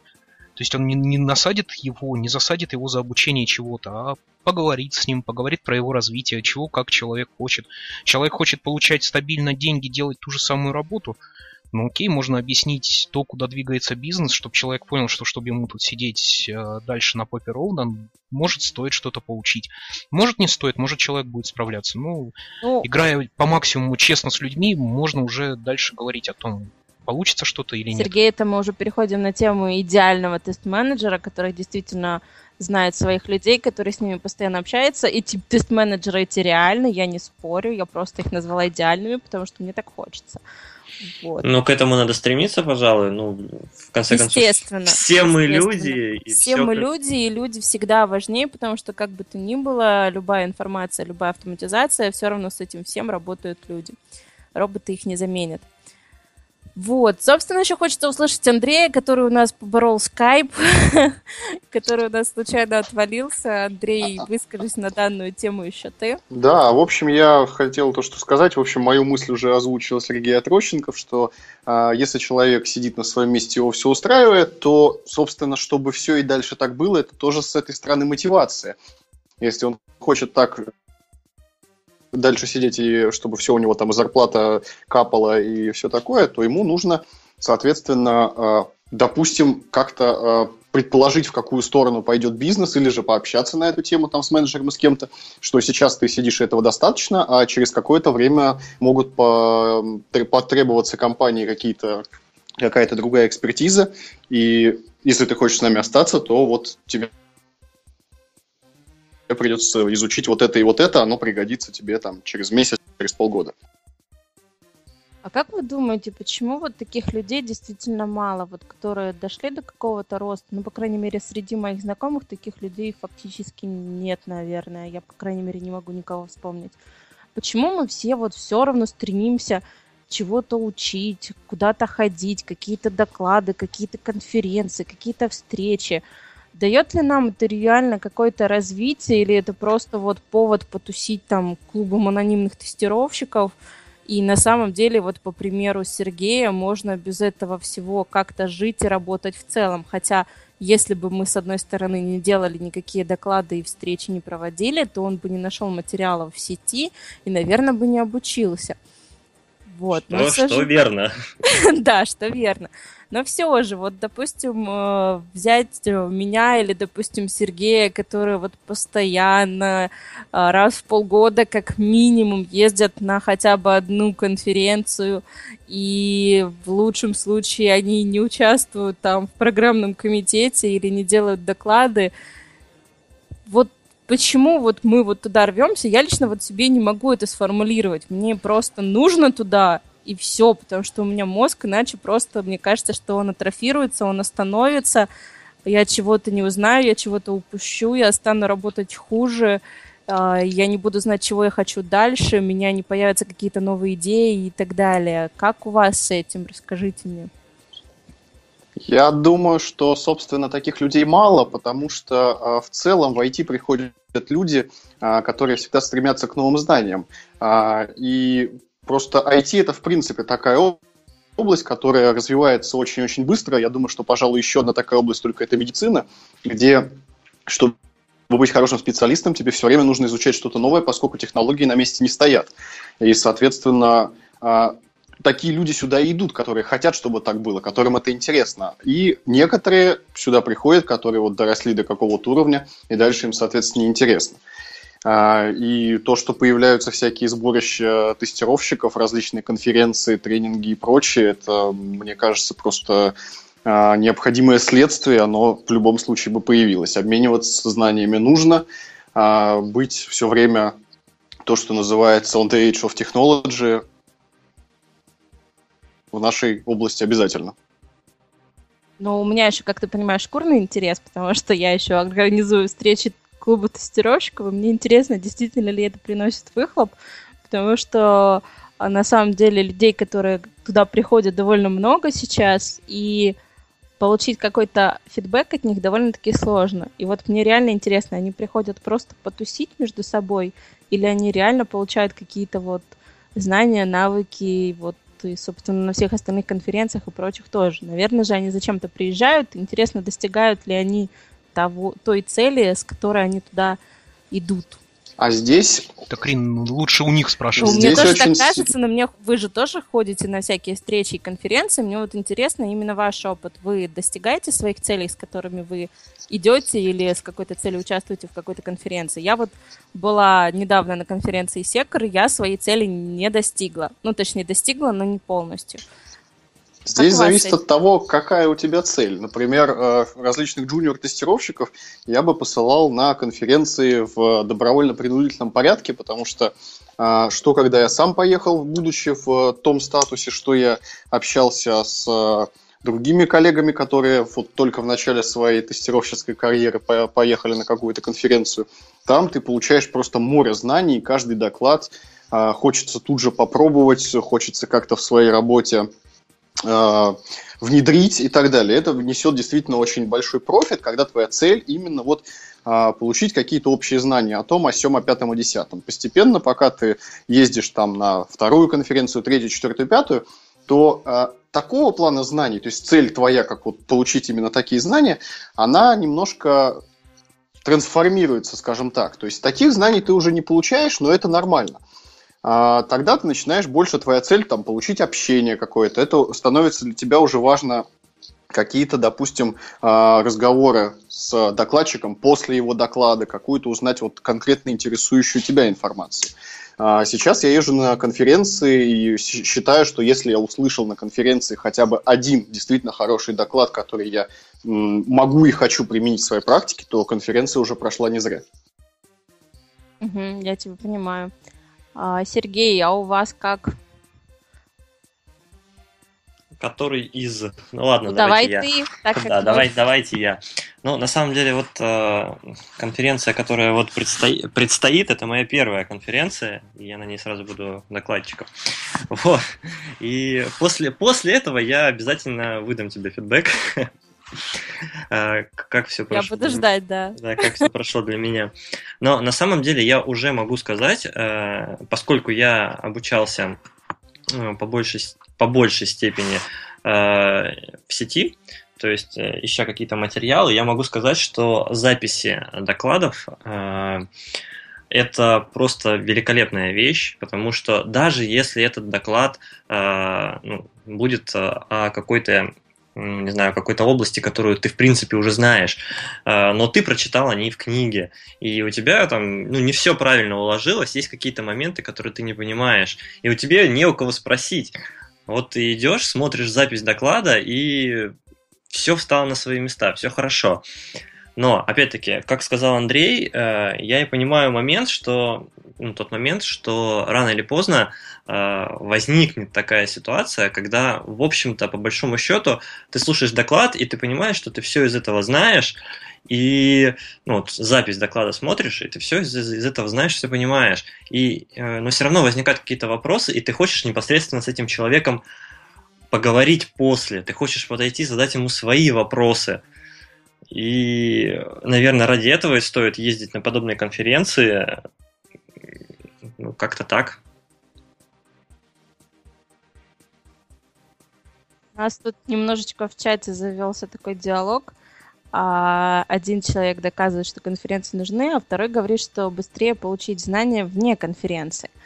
А, я вот, наверное, поддержу тут Алену, которая говорит, что нет, это неправда. Я вот тоже ее поддержу, потому что а, коллег у вас может быть много, общаться вы можете со многими, но, как правило, варясь в одной компании, в одной, так сказать, своей ламповой компании, неважно какая она по размеру, а, вы так или иначе обсуждаете одно и то же, где вы возьмете новые знания. Вы можете, конечно, позвать тренинг, например, в компанию, но это будет тренинг на определенную тему. То есть, если вы хотите, допустим, изучить селение, мы позвали Баранцева, то все ок, все понятно. Но если вы хотите изучить там тест-менеджмент и какие-то определенные техники, я не знаю даже, как это объяснить, просто смотрите, вам тренинг обойдется одного человека – на всю компанию намного дороже, чем вы сходите на конференции и получите, не знаю, там 70 докладов вместо одного там или двух. Ну, то есть выхлопа будет больше, как по мне. Как говорится, одна голова хорошо, а две лучше. Тут в данном случае, если у вас там в компании 30 человек, то 600 человек на конференции явно лучше, чем эти 30 у вас в компании. Но это мое сугубо мнение. Я не знаю, как у коллег, кстати, можете высказаться там. Сережа, Андрей. Да, я бы сказал, что тренинги и конференции это по сути разные вещи. Цель тренинга ну, да, это да, отработка навыков. Это тоже верно. Ну, притом отработка навыков под руководством человека, который умеет давать конструктивную обратную связь на те действия, которые ты делаешь, не просто брать и учить, как педагог в школе, да? Правильно, неправильно, а давать конструктивную обратную связь, которая поможет тебе понять, как дальше эти навыки применять. А конференция, она дает некий овервью, да, некий такой обзор трендов, в которые двигается индустрия. Вот, и здесь, если говорить, вот я вернусь, наверное, еще и к предыдущему вопросу по поводу мотивации, а потому что на него ответить не успел. Э, если говорить про мою мотивацию, то я мотивирован тем, чтобы обучаться, мотивирован страхом смерти. Я прекрасно понимаю, осознаю, что все мы смертны, и прекрасно понимаю, осознаю, ну я думаю, что я прекрасно понимаю, осознаю, что я тоже смертен. Вот. И э, мое время существования на этой планете, на Земле, да, э, оно ограничено. Вот, будучи живым, я ограничен во времени. Для того, чтобы э, не потеряться, не потеряться среди трендов, не потеряться э, среди новинок, которые происходят, потому что когда ты начинаешь что-то терять вот из э, новых вещей, начинаешь терять что-то из э, трендов, ты вываливаешься, ну, грубо говоря, из жизни, да, из жизни, окей, из жизни э, определенной инженерной дисциплины, из жизни тестирования. Э, для того, чтобы оставаться там, необходимо и помогает такие вещи, как конференции. Конференции, встречи комьюнити, то есть любое место, где есть, ну, можно назвать так, да, любое место, где есть тусовка. Это может быть тусовка министров в костюмах, это может быть тусовка высоколобых профессоров, это может быть тусовка гиков, неважно.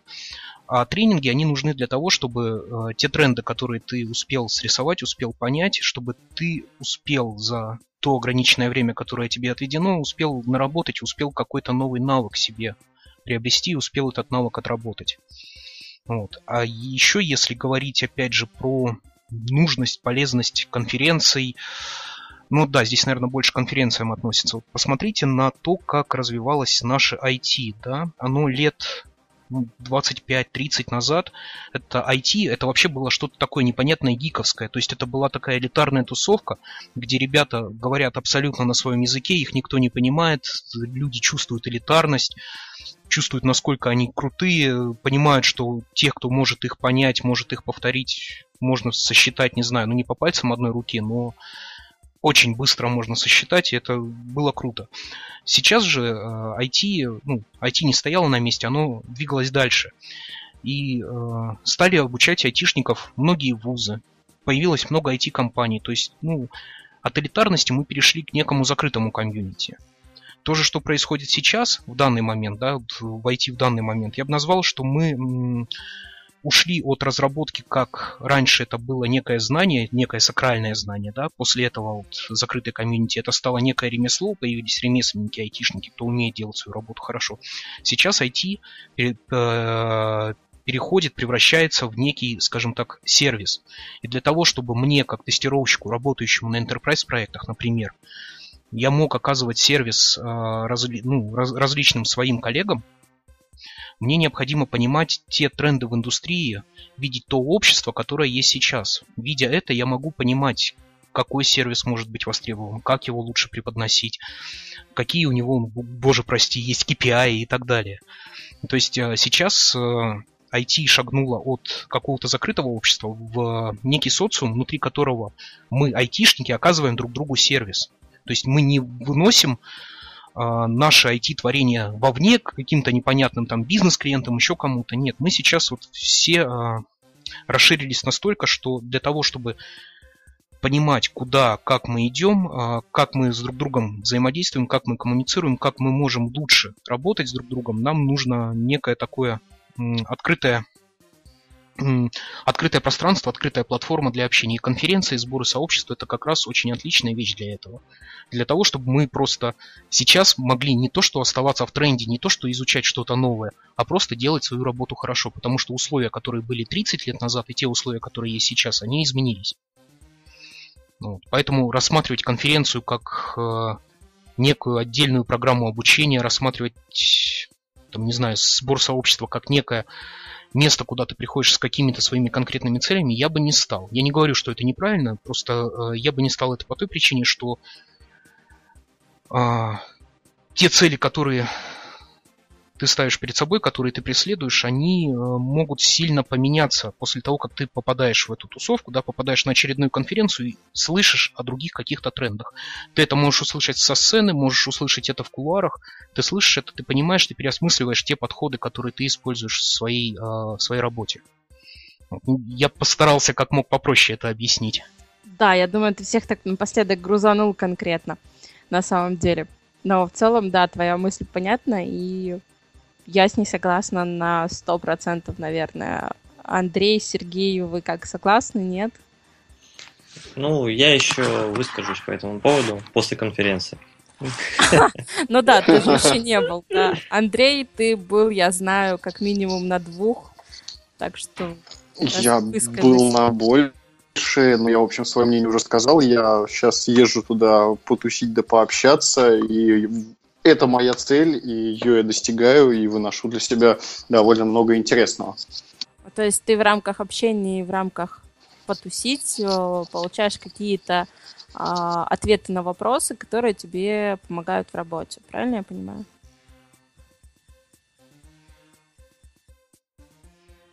Андрей у нас снова, походу, пропал. Ну, видимо, да. Молчание знак да, я. Давайте. Давайте я, наверное, подведу такой некий итог. А, собственно, из того, что я могу вынести, это, наверное, не ново, но очевидные вещи иногда утериваются или пропадают. А, мне кажется, что каждый должен, собственно, для себя понимать какие-то цели. И если он решает сходить ему на тренинг, прочитать книгу или сходить на конференцию, то прежде чем принять правильное решение, он должен сходить на тренинг, прочитать книгу, сходить на конференцию, чтобы после того, как посмотрев результат от каждого из этого, а в, итоге выбирать уже следующий выбор. То есть, чтобы после того, как попробовал, как говорится, уже знал точно, что ты там получишь. Потому что рассуждать в вакууме – я пойду туда, нет, я туда не пойду, это неправильный подход. Про мотивации, я думаю, все так же самое сложно. Нужно учитывать каждого человека по отдельности, потому что мотивация это в первую очередь психология. И про эту тему можно еще отдельно говорить и говорить, и тоже, возможно, даже к чему-то результативному довольно-таки прийти. По итогам нашего общения я надеюсь, что слушатели получили для себя какую-то информацию, возможно, полезную, возможно, не очень, а, возможно, убедились в том, что им это не нужно, или убедились наоборот, что им это нужно. Так или иначе, это достижение цели, это результат, который они все-таки получили. А, у нас в посте с выпуском, когда выйдет на сайте нашем Радио К, будет небольшой опрос по данной тематике, и я бы хотела вас попросить, наши дорогие слушатели, о том, что если вам эта тематика как-то больна или интересна, или стала интересна после нашего выпуска, чтобы вы его, собственно, заполнили. А, традиционно у нас в выпусках присутствуют рубрики, и я бы хотела перейти к ним. Собственно, первая рубрика у нас новости, и я передаю слово Сергею, который расскажет про тестирование автопилота Тесла. Да, ну на самом деле какой-то ну да, наверное, можно это назвать тестированием. А, в общем-то, суть в том, что 15 октября компания Tesla обновила прошивку своей модели S. И теперь в ней появилась функция автопилота, ну, грубо говоря, автопилота. А, и, соответственно, владельцы этой модели сразу же приступили к тестированию, хотя их э, заверяли, что, ребята, вещь сырая, э, лучше не рисковать. Но, тем не менее, как бы это особо не, оста...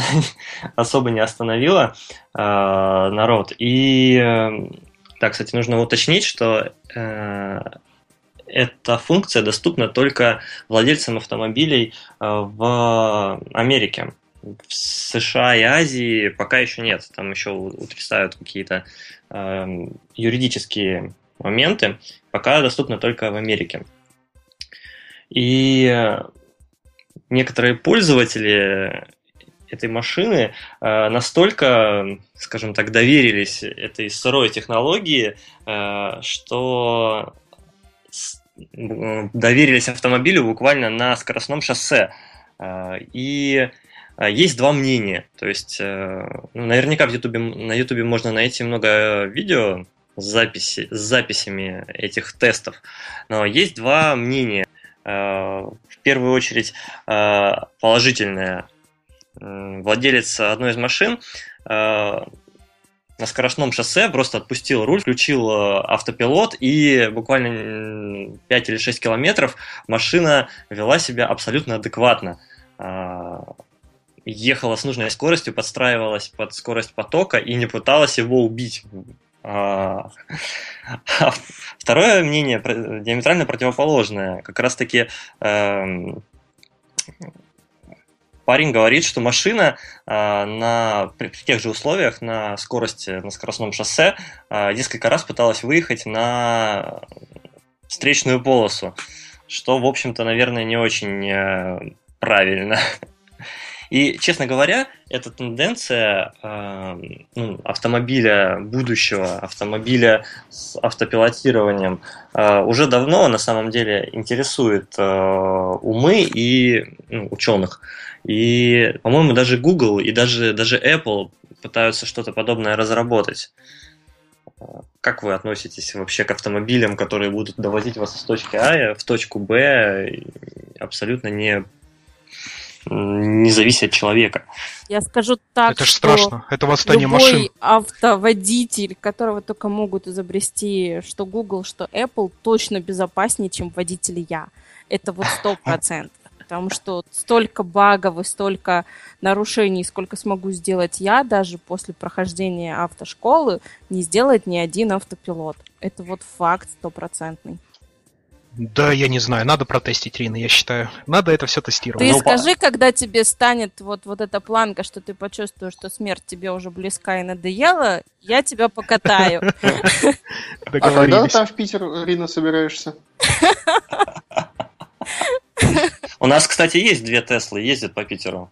Если Я- вам надоело жить, ребята, я могу приехать. Ну так Не, мы еще поживем, вот, ты что? тогда давайте за рулем будете лучше вы.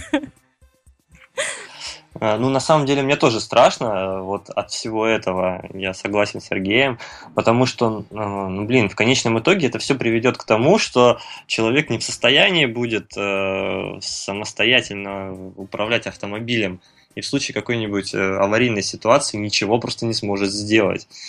Мне кажется, там должно быть предусмотрено какое-то ручное переключение на ручное Он- управление. Ну да, но Вот, слушай, но- ну э, люди, существа ленивые, это нужно принять Сама как факт. тенденция меня пугает тоже, потому что скоро у нас будет, я не знаю, заливаться через флешку в мозг э, знания и информация, которая нужна, водить за нас будут автопилоты, работать за нас будут автотесты, и вообще в итоге мы станем не то, что появятся люди-роботы, а мы станем людьми-роботами, и, по-моему, как бы тенденция весьма к этому идет, и хочется в большинстве случаев появляются некие такие экстремалы, которым реально хочется почувствовать вкус жизни, что они вообще живые еще и как-то живут. Вот, ну, это вот мое личное такое опасение. У Сереги смерть, а у меня вот люди-роботы.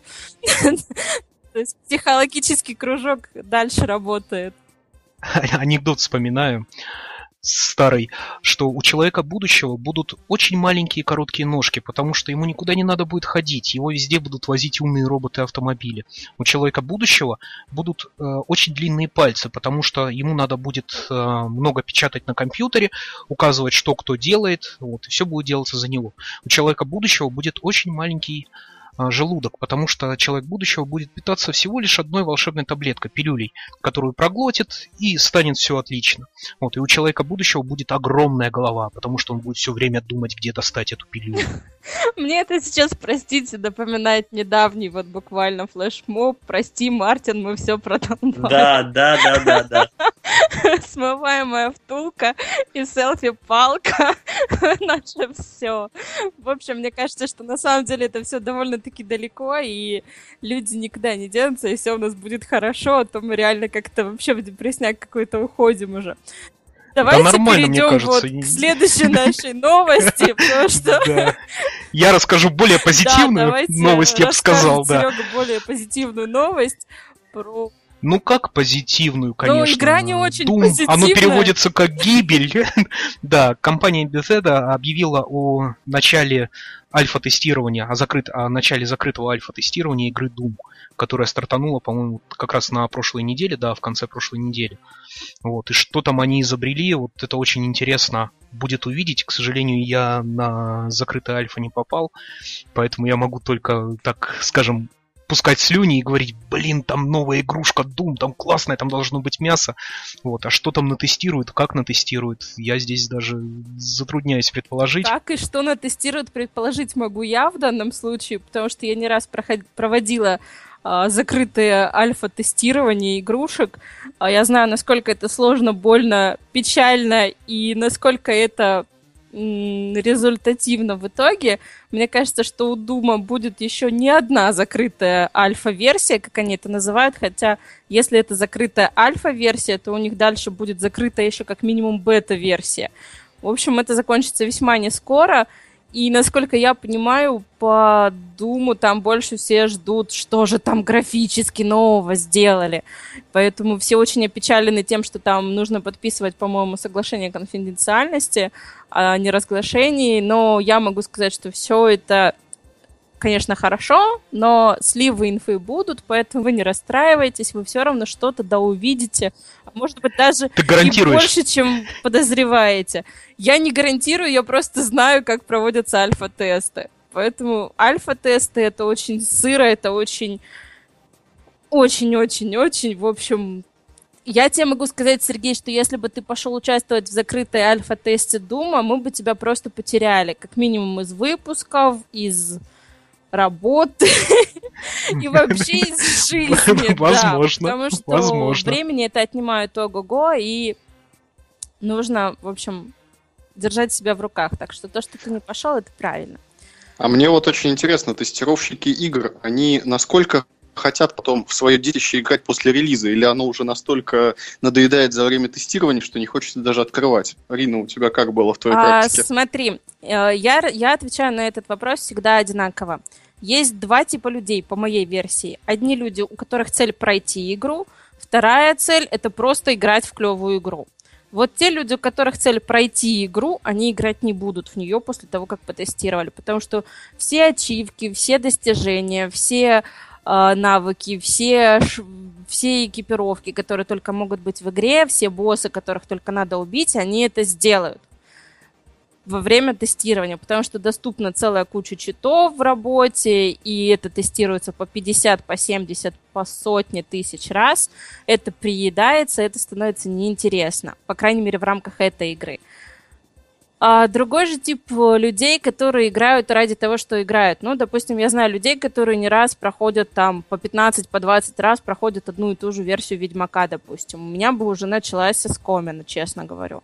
То есть я бы прошла, я прошла ее один раз, и мне хватит. Клевая игра, все окей. Если я начну проходить ее второй, третий, пятый, десятый, она мне разонравится. Это точно так же я подхожу к пересмотру фильмов. Либо этот фильм мне нравится, я его смотрю ровно один раз, либо я его не смотрю, либо я его смотрю несколько раз, и потом начинаю разочаровываться и докапываться. То есть вот когда на пляже станки, станки, станки, то есть когда ты тестируешь а, там зеленую экипировку с синей расходкой, ну, условно, по качеству, да, там и по усилению. Потом зеленую экипировку с белой расходкой, зеленую экипировку с красной расходкой, зеленую экипировку с фиолетовой расходкой. Потом ты переходишь на синюю экипировку и со всей этой расходкой тестируешь. То есть у тебя уже просто не могу. вот как-то так. С учетом, что экипировок зеленый, там может быть 70 предметов, и тебе нужно их все перебрать, и состыковать эти все предметы с еще кучей там расходок, которых может быть 50 всяких там зелий и прочего, и на каждом уровне это просто вот не могу. И автоматизировать это, если все, то, в принципе, играть уже потом вообще неинтересно. Когда ты это все автоматизируешь, это ты потом сидишь и смотришь такой фильм, ну, фильм. С учетом, что я не раз рассказывала на своих докладах, что автоматизировать э, технику боя э, невозможно роботами по определенным причинам, потому что у каждого игрока своя техника, и пройдется только позитивный тест, а не то, что вам нужен в бою. Это уже отдельная тема, и о ней я могу говорить еще очень долго. У нас будет, по-моему, где-то там в следующем году выпуск про игры. Давайте я лучше там это все расскажу детальнее, а сейчас мы идем дальше. Да, да, да, давай. Ага, супер. Вот, а дальше у нас новость еще про машины снова. Мальчики, мальчики в эфире. Да, но здесь не только про машины, здесь еще и про тестирование. Я думаю, что все уже слышали, пару недель назад разразился скандал, когда выяснилось, что автомобили марки Volkswagen, э, их э, программное обеспечение было определенным образом заточено на прохождение э, тестов на выхлопы, и на тестовом стенде они показывали в несколько раз лучший результат, чем на дорогах. И э, новость, я думаю, что слышали все, но сейчас э, появились некоторые подробности, очень интересные. Например, э, э, генеральный директор Volkswagen America во время э, выступления перед Конгрессом сказал, что компания, в общем, ничего об этом не знает, и буквально сказал, что это сделала пара программистов, которые по какой-то причине так поступили. И здесь э, сразу два интересных вопроса. Ну, понятно, что идет некоторый э, слив некоторый перевод стрелок на программистов, что вот мы ничего не знаем, а сделали они, но это не суть. Вопрос в следующем. А, если программисты действительно не знали, что они делают, то есть, допустим, у них есть а, состояние каких-то датчиков А и Б, и если эти датчики показывают то-то, то мы считаем, что машина на дороге, и делаем там такой-то результат если положение, э, результаты с этих датчиков то совсем другие, то мы делаем то-то. А, то это тестовый стенд, допустим, и мы должны там определенным а, образом оптимизировать работу двигателя. А, интересует вопрос, если они действительно этого не знали и делали четко по ТЗ, они же не должны вроде как разбираться в том, что обозначают эти показания датчиков. А, как вы считаете, насколько программисты должны были вот, выяснять ситуацию, дальше углубляться в ТЗ и пытаться понять реальные а, какие-то данные, стоящими за показаниями датчиков, или делать вот просто по ТЗ, что написано, и не задумываться, как это будет в реальности. Мне кажется, это глобальная тема, потому что это не только к машине сейчас относится конкретно, это вот все время так насчет того, насколько нужно погружаться в ТЗ. А, есть люди, которые грузятся ровно по ТЗ, вот то, что в ТЗ написано, то я и протестирую, то я и сделаю. А есть люди, которые погружаются глубже и начинают еще собственное исследование. Вопрос, насколько их ограничивает в этом и насколько а, они должны вообще это делать. То есть, если вам строго сказали делайте по ТЗ, вот вам ТЗ и все, то это одно. Если им сказали, типа, ребята, вот вам ну, вот эта функциональность, вам нужно ее протестировать, то это уже немножко другое. Все зависит от постановки вопроса, мне так кажется. Как коллеги считают, я пока не знаю. Ну, а мне кажется, что, в принципе, в любой задаче, ну, понятное дело, есть ТЗ. Даже иногда бывает, что ТЗ четкого-то и нету. Вот. Но, Давайте не, менее... не углубляться в эту тему. Но если ТЗ есть, как бы, мне кажется, это абсолютно нормально э, попытаться, ну, хотя бы узнать, как это и что это и для чего это. Ну, не обязательно там углубляться прям совсем дебри, но хотя бы, чтобы знать, какой ну, как бы результат твоих действий каков он, для чего все это, мне кажется, это вполне нормально, и так и должно быть. То есть, как бы человек должен изучать этот вопрос. Ну, мне так кажется. Хорошо. Я позволю себе я позволю себе небольшую все-таки шутку. уже можно что после мне, мне, да, да, да, я поэтому говорю, хватит тут э, вселенскую тоску нагнетать. Ну, мне кажется, что просто здесь человеческий фактор сыграл большую роль. И как э, у одного из наших друзей э, на ресурсе QA была опубликована картинка, что я ее вольно передаю суть, что самые страшные тестировщики это тестировщики дальтоники, потому что они не видят, какие тесты упали, какие нет.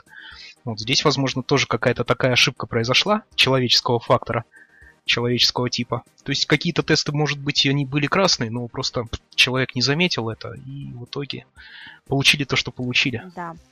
Хорошо, а если они все-таки сделали это сознательно, можете ли вы представить, или, может быть, вы сталкивались с таким на своих проектах? Допустим, у вас э, должны каким-то образом два модуля друг с другом э, сообщаться, и разработчику, ничего вам не говоря, допустим, какие-то захардкоженные значения туда ставят, вместо того, чтобы э, действительно вызывать там какой-то второй модуль. Мы в большинстве своем тестируем все-таки методом черного ящика и в код напрямую не смотрим. Э, что бы вы сделали в такой ситуации, когда это внезапно выяснилось? Или, может быть, у вас такое было в вашей практике? Андрей, я вот тебе скажу так.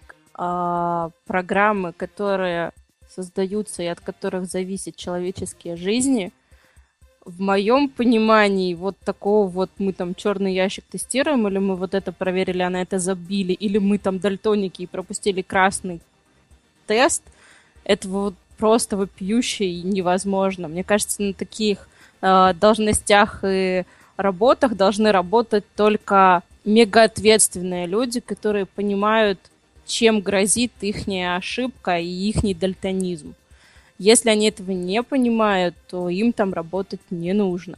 Потому что, извини меня, если это будет какой-то Боинг, например, там тестирование программного обеспечения или тот же, а, те же машины, которые потом могут привести к гибели десятков людей, как минимум, то это вот, ну, никак недопустимо. То есть одно дело, если вы там тестируете какую-то там программку, которая там при чтении, допустим, схлопывается, да, и там человек просто не может прочитать книгу дальше. То есть тут уже как бы вопрос критичности самого программного обеспечения, скажем так. Ну, как по мне. Да, у нас какой-то мрачняк такой. Да, что-то никак мы не уйдем. Давайте я хоть в этом чуть более позитивный, ну как позитивный, ну тоже про новость с багом. Да, следующую новость, я думаю, позитивнее не очень будет. Ну давайте. Не, ну там вроде все не так все плохо. Давайте. Ну хотя плохо, но не ну, На самом деле я поддержу Риму а здесь, потому что, ну это вопрос чисто профессионализма скорее. Если, если программист сделал такое, ну блин, чувак, ты не прав. Как бы вот. Что, вон из Чувак, профессии. садись и едь, я бы так сказала.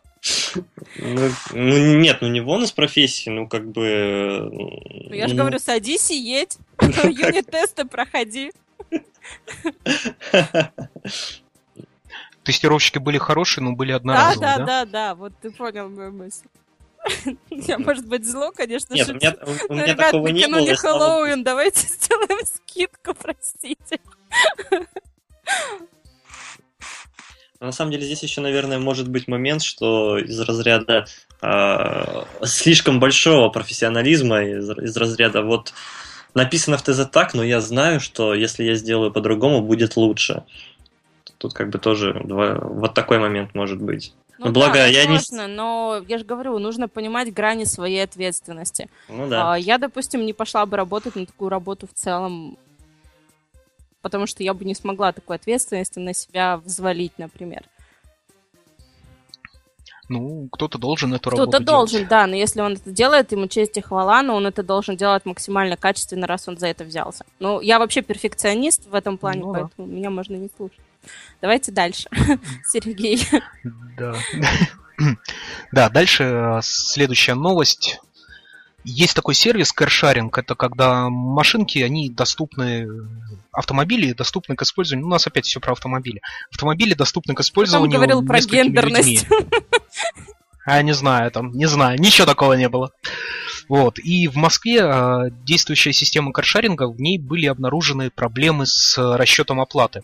Корреспондент э, Мосленты, вроде, да, Мосленты, э, 85 минут поиспользовал автомобиль, и за все про все ему выставили промежуточный счет, такой, чтобы он так приценился, да, стоит ему дальше ездить или нет, на 36 миллионов рублей.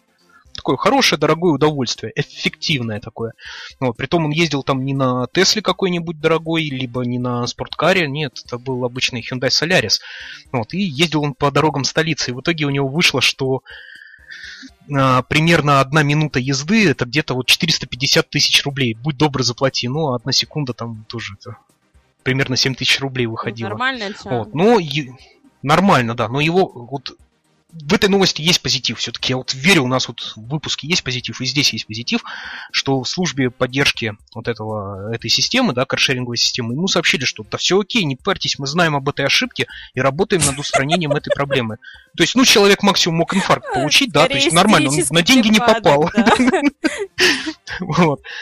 То есть не волнуйтесь, деньги спишутся согласно тарифу. Чего вы паникуете в самом деле? Ну, господи, ну 36 миллионов рублей, ну миллионом больше, Слушай, я миллионом бы не меньше. паниковала, Что вы? наверное, если бы я знала, что у меня просто такой суммы на счету нет. А вот если она у меня есть, то я бы, наверное, точно там инфаркт получила. Ну, слушай, у нас бы могла и должны остаться, и коллекторов бы тебе пригнали, все нормально. Если бы списали эту сумму, разбирались бы дальше. Но тут вот ребята отработали этот вопрос, эту проблему, что все нормально. Не переживайте. Да, мы знаем, конечно, ну 36 миллионов, ну, Ерунда. не плачьте. Вот, давайте, наверное, завязывать с пессимизмом. Я уже больше просто не могу. Давайте перейдем к рубрике «Последний писк». А, В ней я хочу сказать хорошее. Собственно, Сергей уже упомянул Куахелп и картинку из нее. А, Сергей Нестеренко, который замутил всю эту тему с Куахелпом, который успешно ее поддерживает, а, буквально недавно отпраздновали годовщину существования Куахелп, с чем я его лично и, думаю, все, кто только присутствует, очень с этим поздравляю. Да, Желаю ему удачи и, собственно, в таком же духе держать и дальше. Его юмору и его таланту нет предела. Я надеюсь, что он будет продолжать это делать как можно дольше. Ну и польза от того, что на сайте задают вопросики, и на них можно получить ответы от э, джуниоров и гуру и других диванных аналитиков. Э, В принципе, тоже очень даже такая полезная штучка. Плюс, э, тут уже немножечко я похвастаюсь, так как причастна к следующему событию. 17 октября исполнилось 5 лет Московскому клубу тестировщиков, по которому мы организуем регулярные встречи. И я надеюсь, что будем еще организовывать дальше. Не знаю, насколько меня хватит, но надеюсь, что надолго. И я знаю, что еще хотел поделиться в этой рубрике одной новостью Сергей. Он там хотел что-то порекомендовать, почитать всем и осмыслить. Да, да, да, да, да. Ну, Я прочитал замечательную небольшую статью. А, Она называется «Семь причин, по которым я не а, отвечаю на звонки». А, Статью написал Эдриан Джоли, который выразил свое мнение, почему вообще на звонки не очень классно отвечать, что это на самом деле такой один из устаревших каналов коммуникации, и без него жить тоже можно. Ну, вот, и привел 7 причин. Я, может быть, не со всеми причинами мог бы сразу сходу согласиться. И сам обычно, вот когда про коммуникации рассказываю, про специфические коммуникации, говорю, что звонок лучше, чем письмо. Но если вы позвонили, о чем-то договорились, все равно напишите письмо, подтвердите то, о чем вы договорились, чтобы осталось как-то вот э, то, что вы обсудили, да, как-то задокументировано, чтобы потом это нигде не потерялось. Вот, это для меня такая одна из наболевших тем. Ну и вообще, знаете, как наверное, интроверт, экстраверт, не, не знаю. А, я не, не любитель звонков, я предпочитаю либо общение лично, либо общение по почте. Ну, ну и рекомендовал бы всем ознакомиться с этим, потому что когда вы стремитесь кому-то позвонить, помните, что на той стороне телефона может быть такой же угрюмый человек. Вот, на вас взвалит весь экзистенциализм и всю бренность существования, либо просто ваш звонок не будет эффективным, и вы зря потратите свое и чужое Да-да, время. ко мне тоже с таким же позитивом, с таким же выхлопом можно позвонить. Как и к Сергею. Да, собственно, как бы мы ни старались, следующая рубрика, рубрика у нас «Плач Ярославна». И заканчиваем мы выпуск ну, почему-то смеешься. на этой ноте. Рубрика плач, господи, рубрика, плач, а ты смеешься.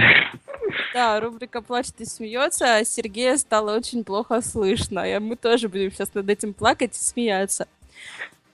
А, собственно, поплакать хочу я в первую очередь напоследок. Это я была, как я уже говорила, на конференции Секор, и там было мобильное приложение, в которое было призвано дать возможность участникам конференции отслеживать за докладами, которые сейчас или позже должны начаться, должна дать возможность проголосовать и поставить оценки за эти доклады. Э, плюс, э, скажу так, мало того, что это приложение запускалось очень долго, мало того, что это приложение постоянно крашилось, мало того, что это все происходило, оставить отзыв на доклад было чрезвычайно сложно, и при этом поставить оценку, ну, скажем так, мой доклад закончился, я открываю, чтобы посмотреть свои оценки, проход... это прошло где-то уже минут 20, наверное, и мне пишет приложение, оценить доклад можно будет только после того, как он начнется. Хотя доклад закончился 20 минут назад. Uh, собственно, к чему я это все? Приложение не протестировали, это было немножечко болезненно, и по мне лучше было не давать никакого приложения, чем так криво работающего. Собственно, это к этому. Ну, об остальных я знаю, что еще Андрей хочет рассказать о своих плачах, но, наверное, сначала расскажет Сергей. Вот, потому что Андрея, я знаю, что плач более позитивный, чем у Сергея. Не хотелось бы да, не хотелось бы заканчивать это все на печальной ноте, поэтому давай сначала Сергей расскажет свой плач, а потом Андрей расскажет свой плач. Ну хорошо, я постараюсь, если меня нормально слышно. Тебя не очень нормально слышно, но давай. Ну хорошо, я буду постараюсь говорить четче. Вот. Э, ну, на самом деле, чего, чего греха таить, э, это мой первый и, надеюсь, единственный э, критикал, который я пропустил в прод. Э, суть в том, что я единственный э, тестировщик на своем проекте, и по большому счету, когда я только пришел, ну, не было практически ничего.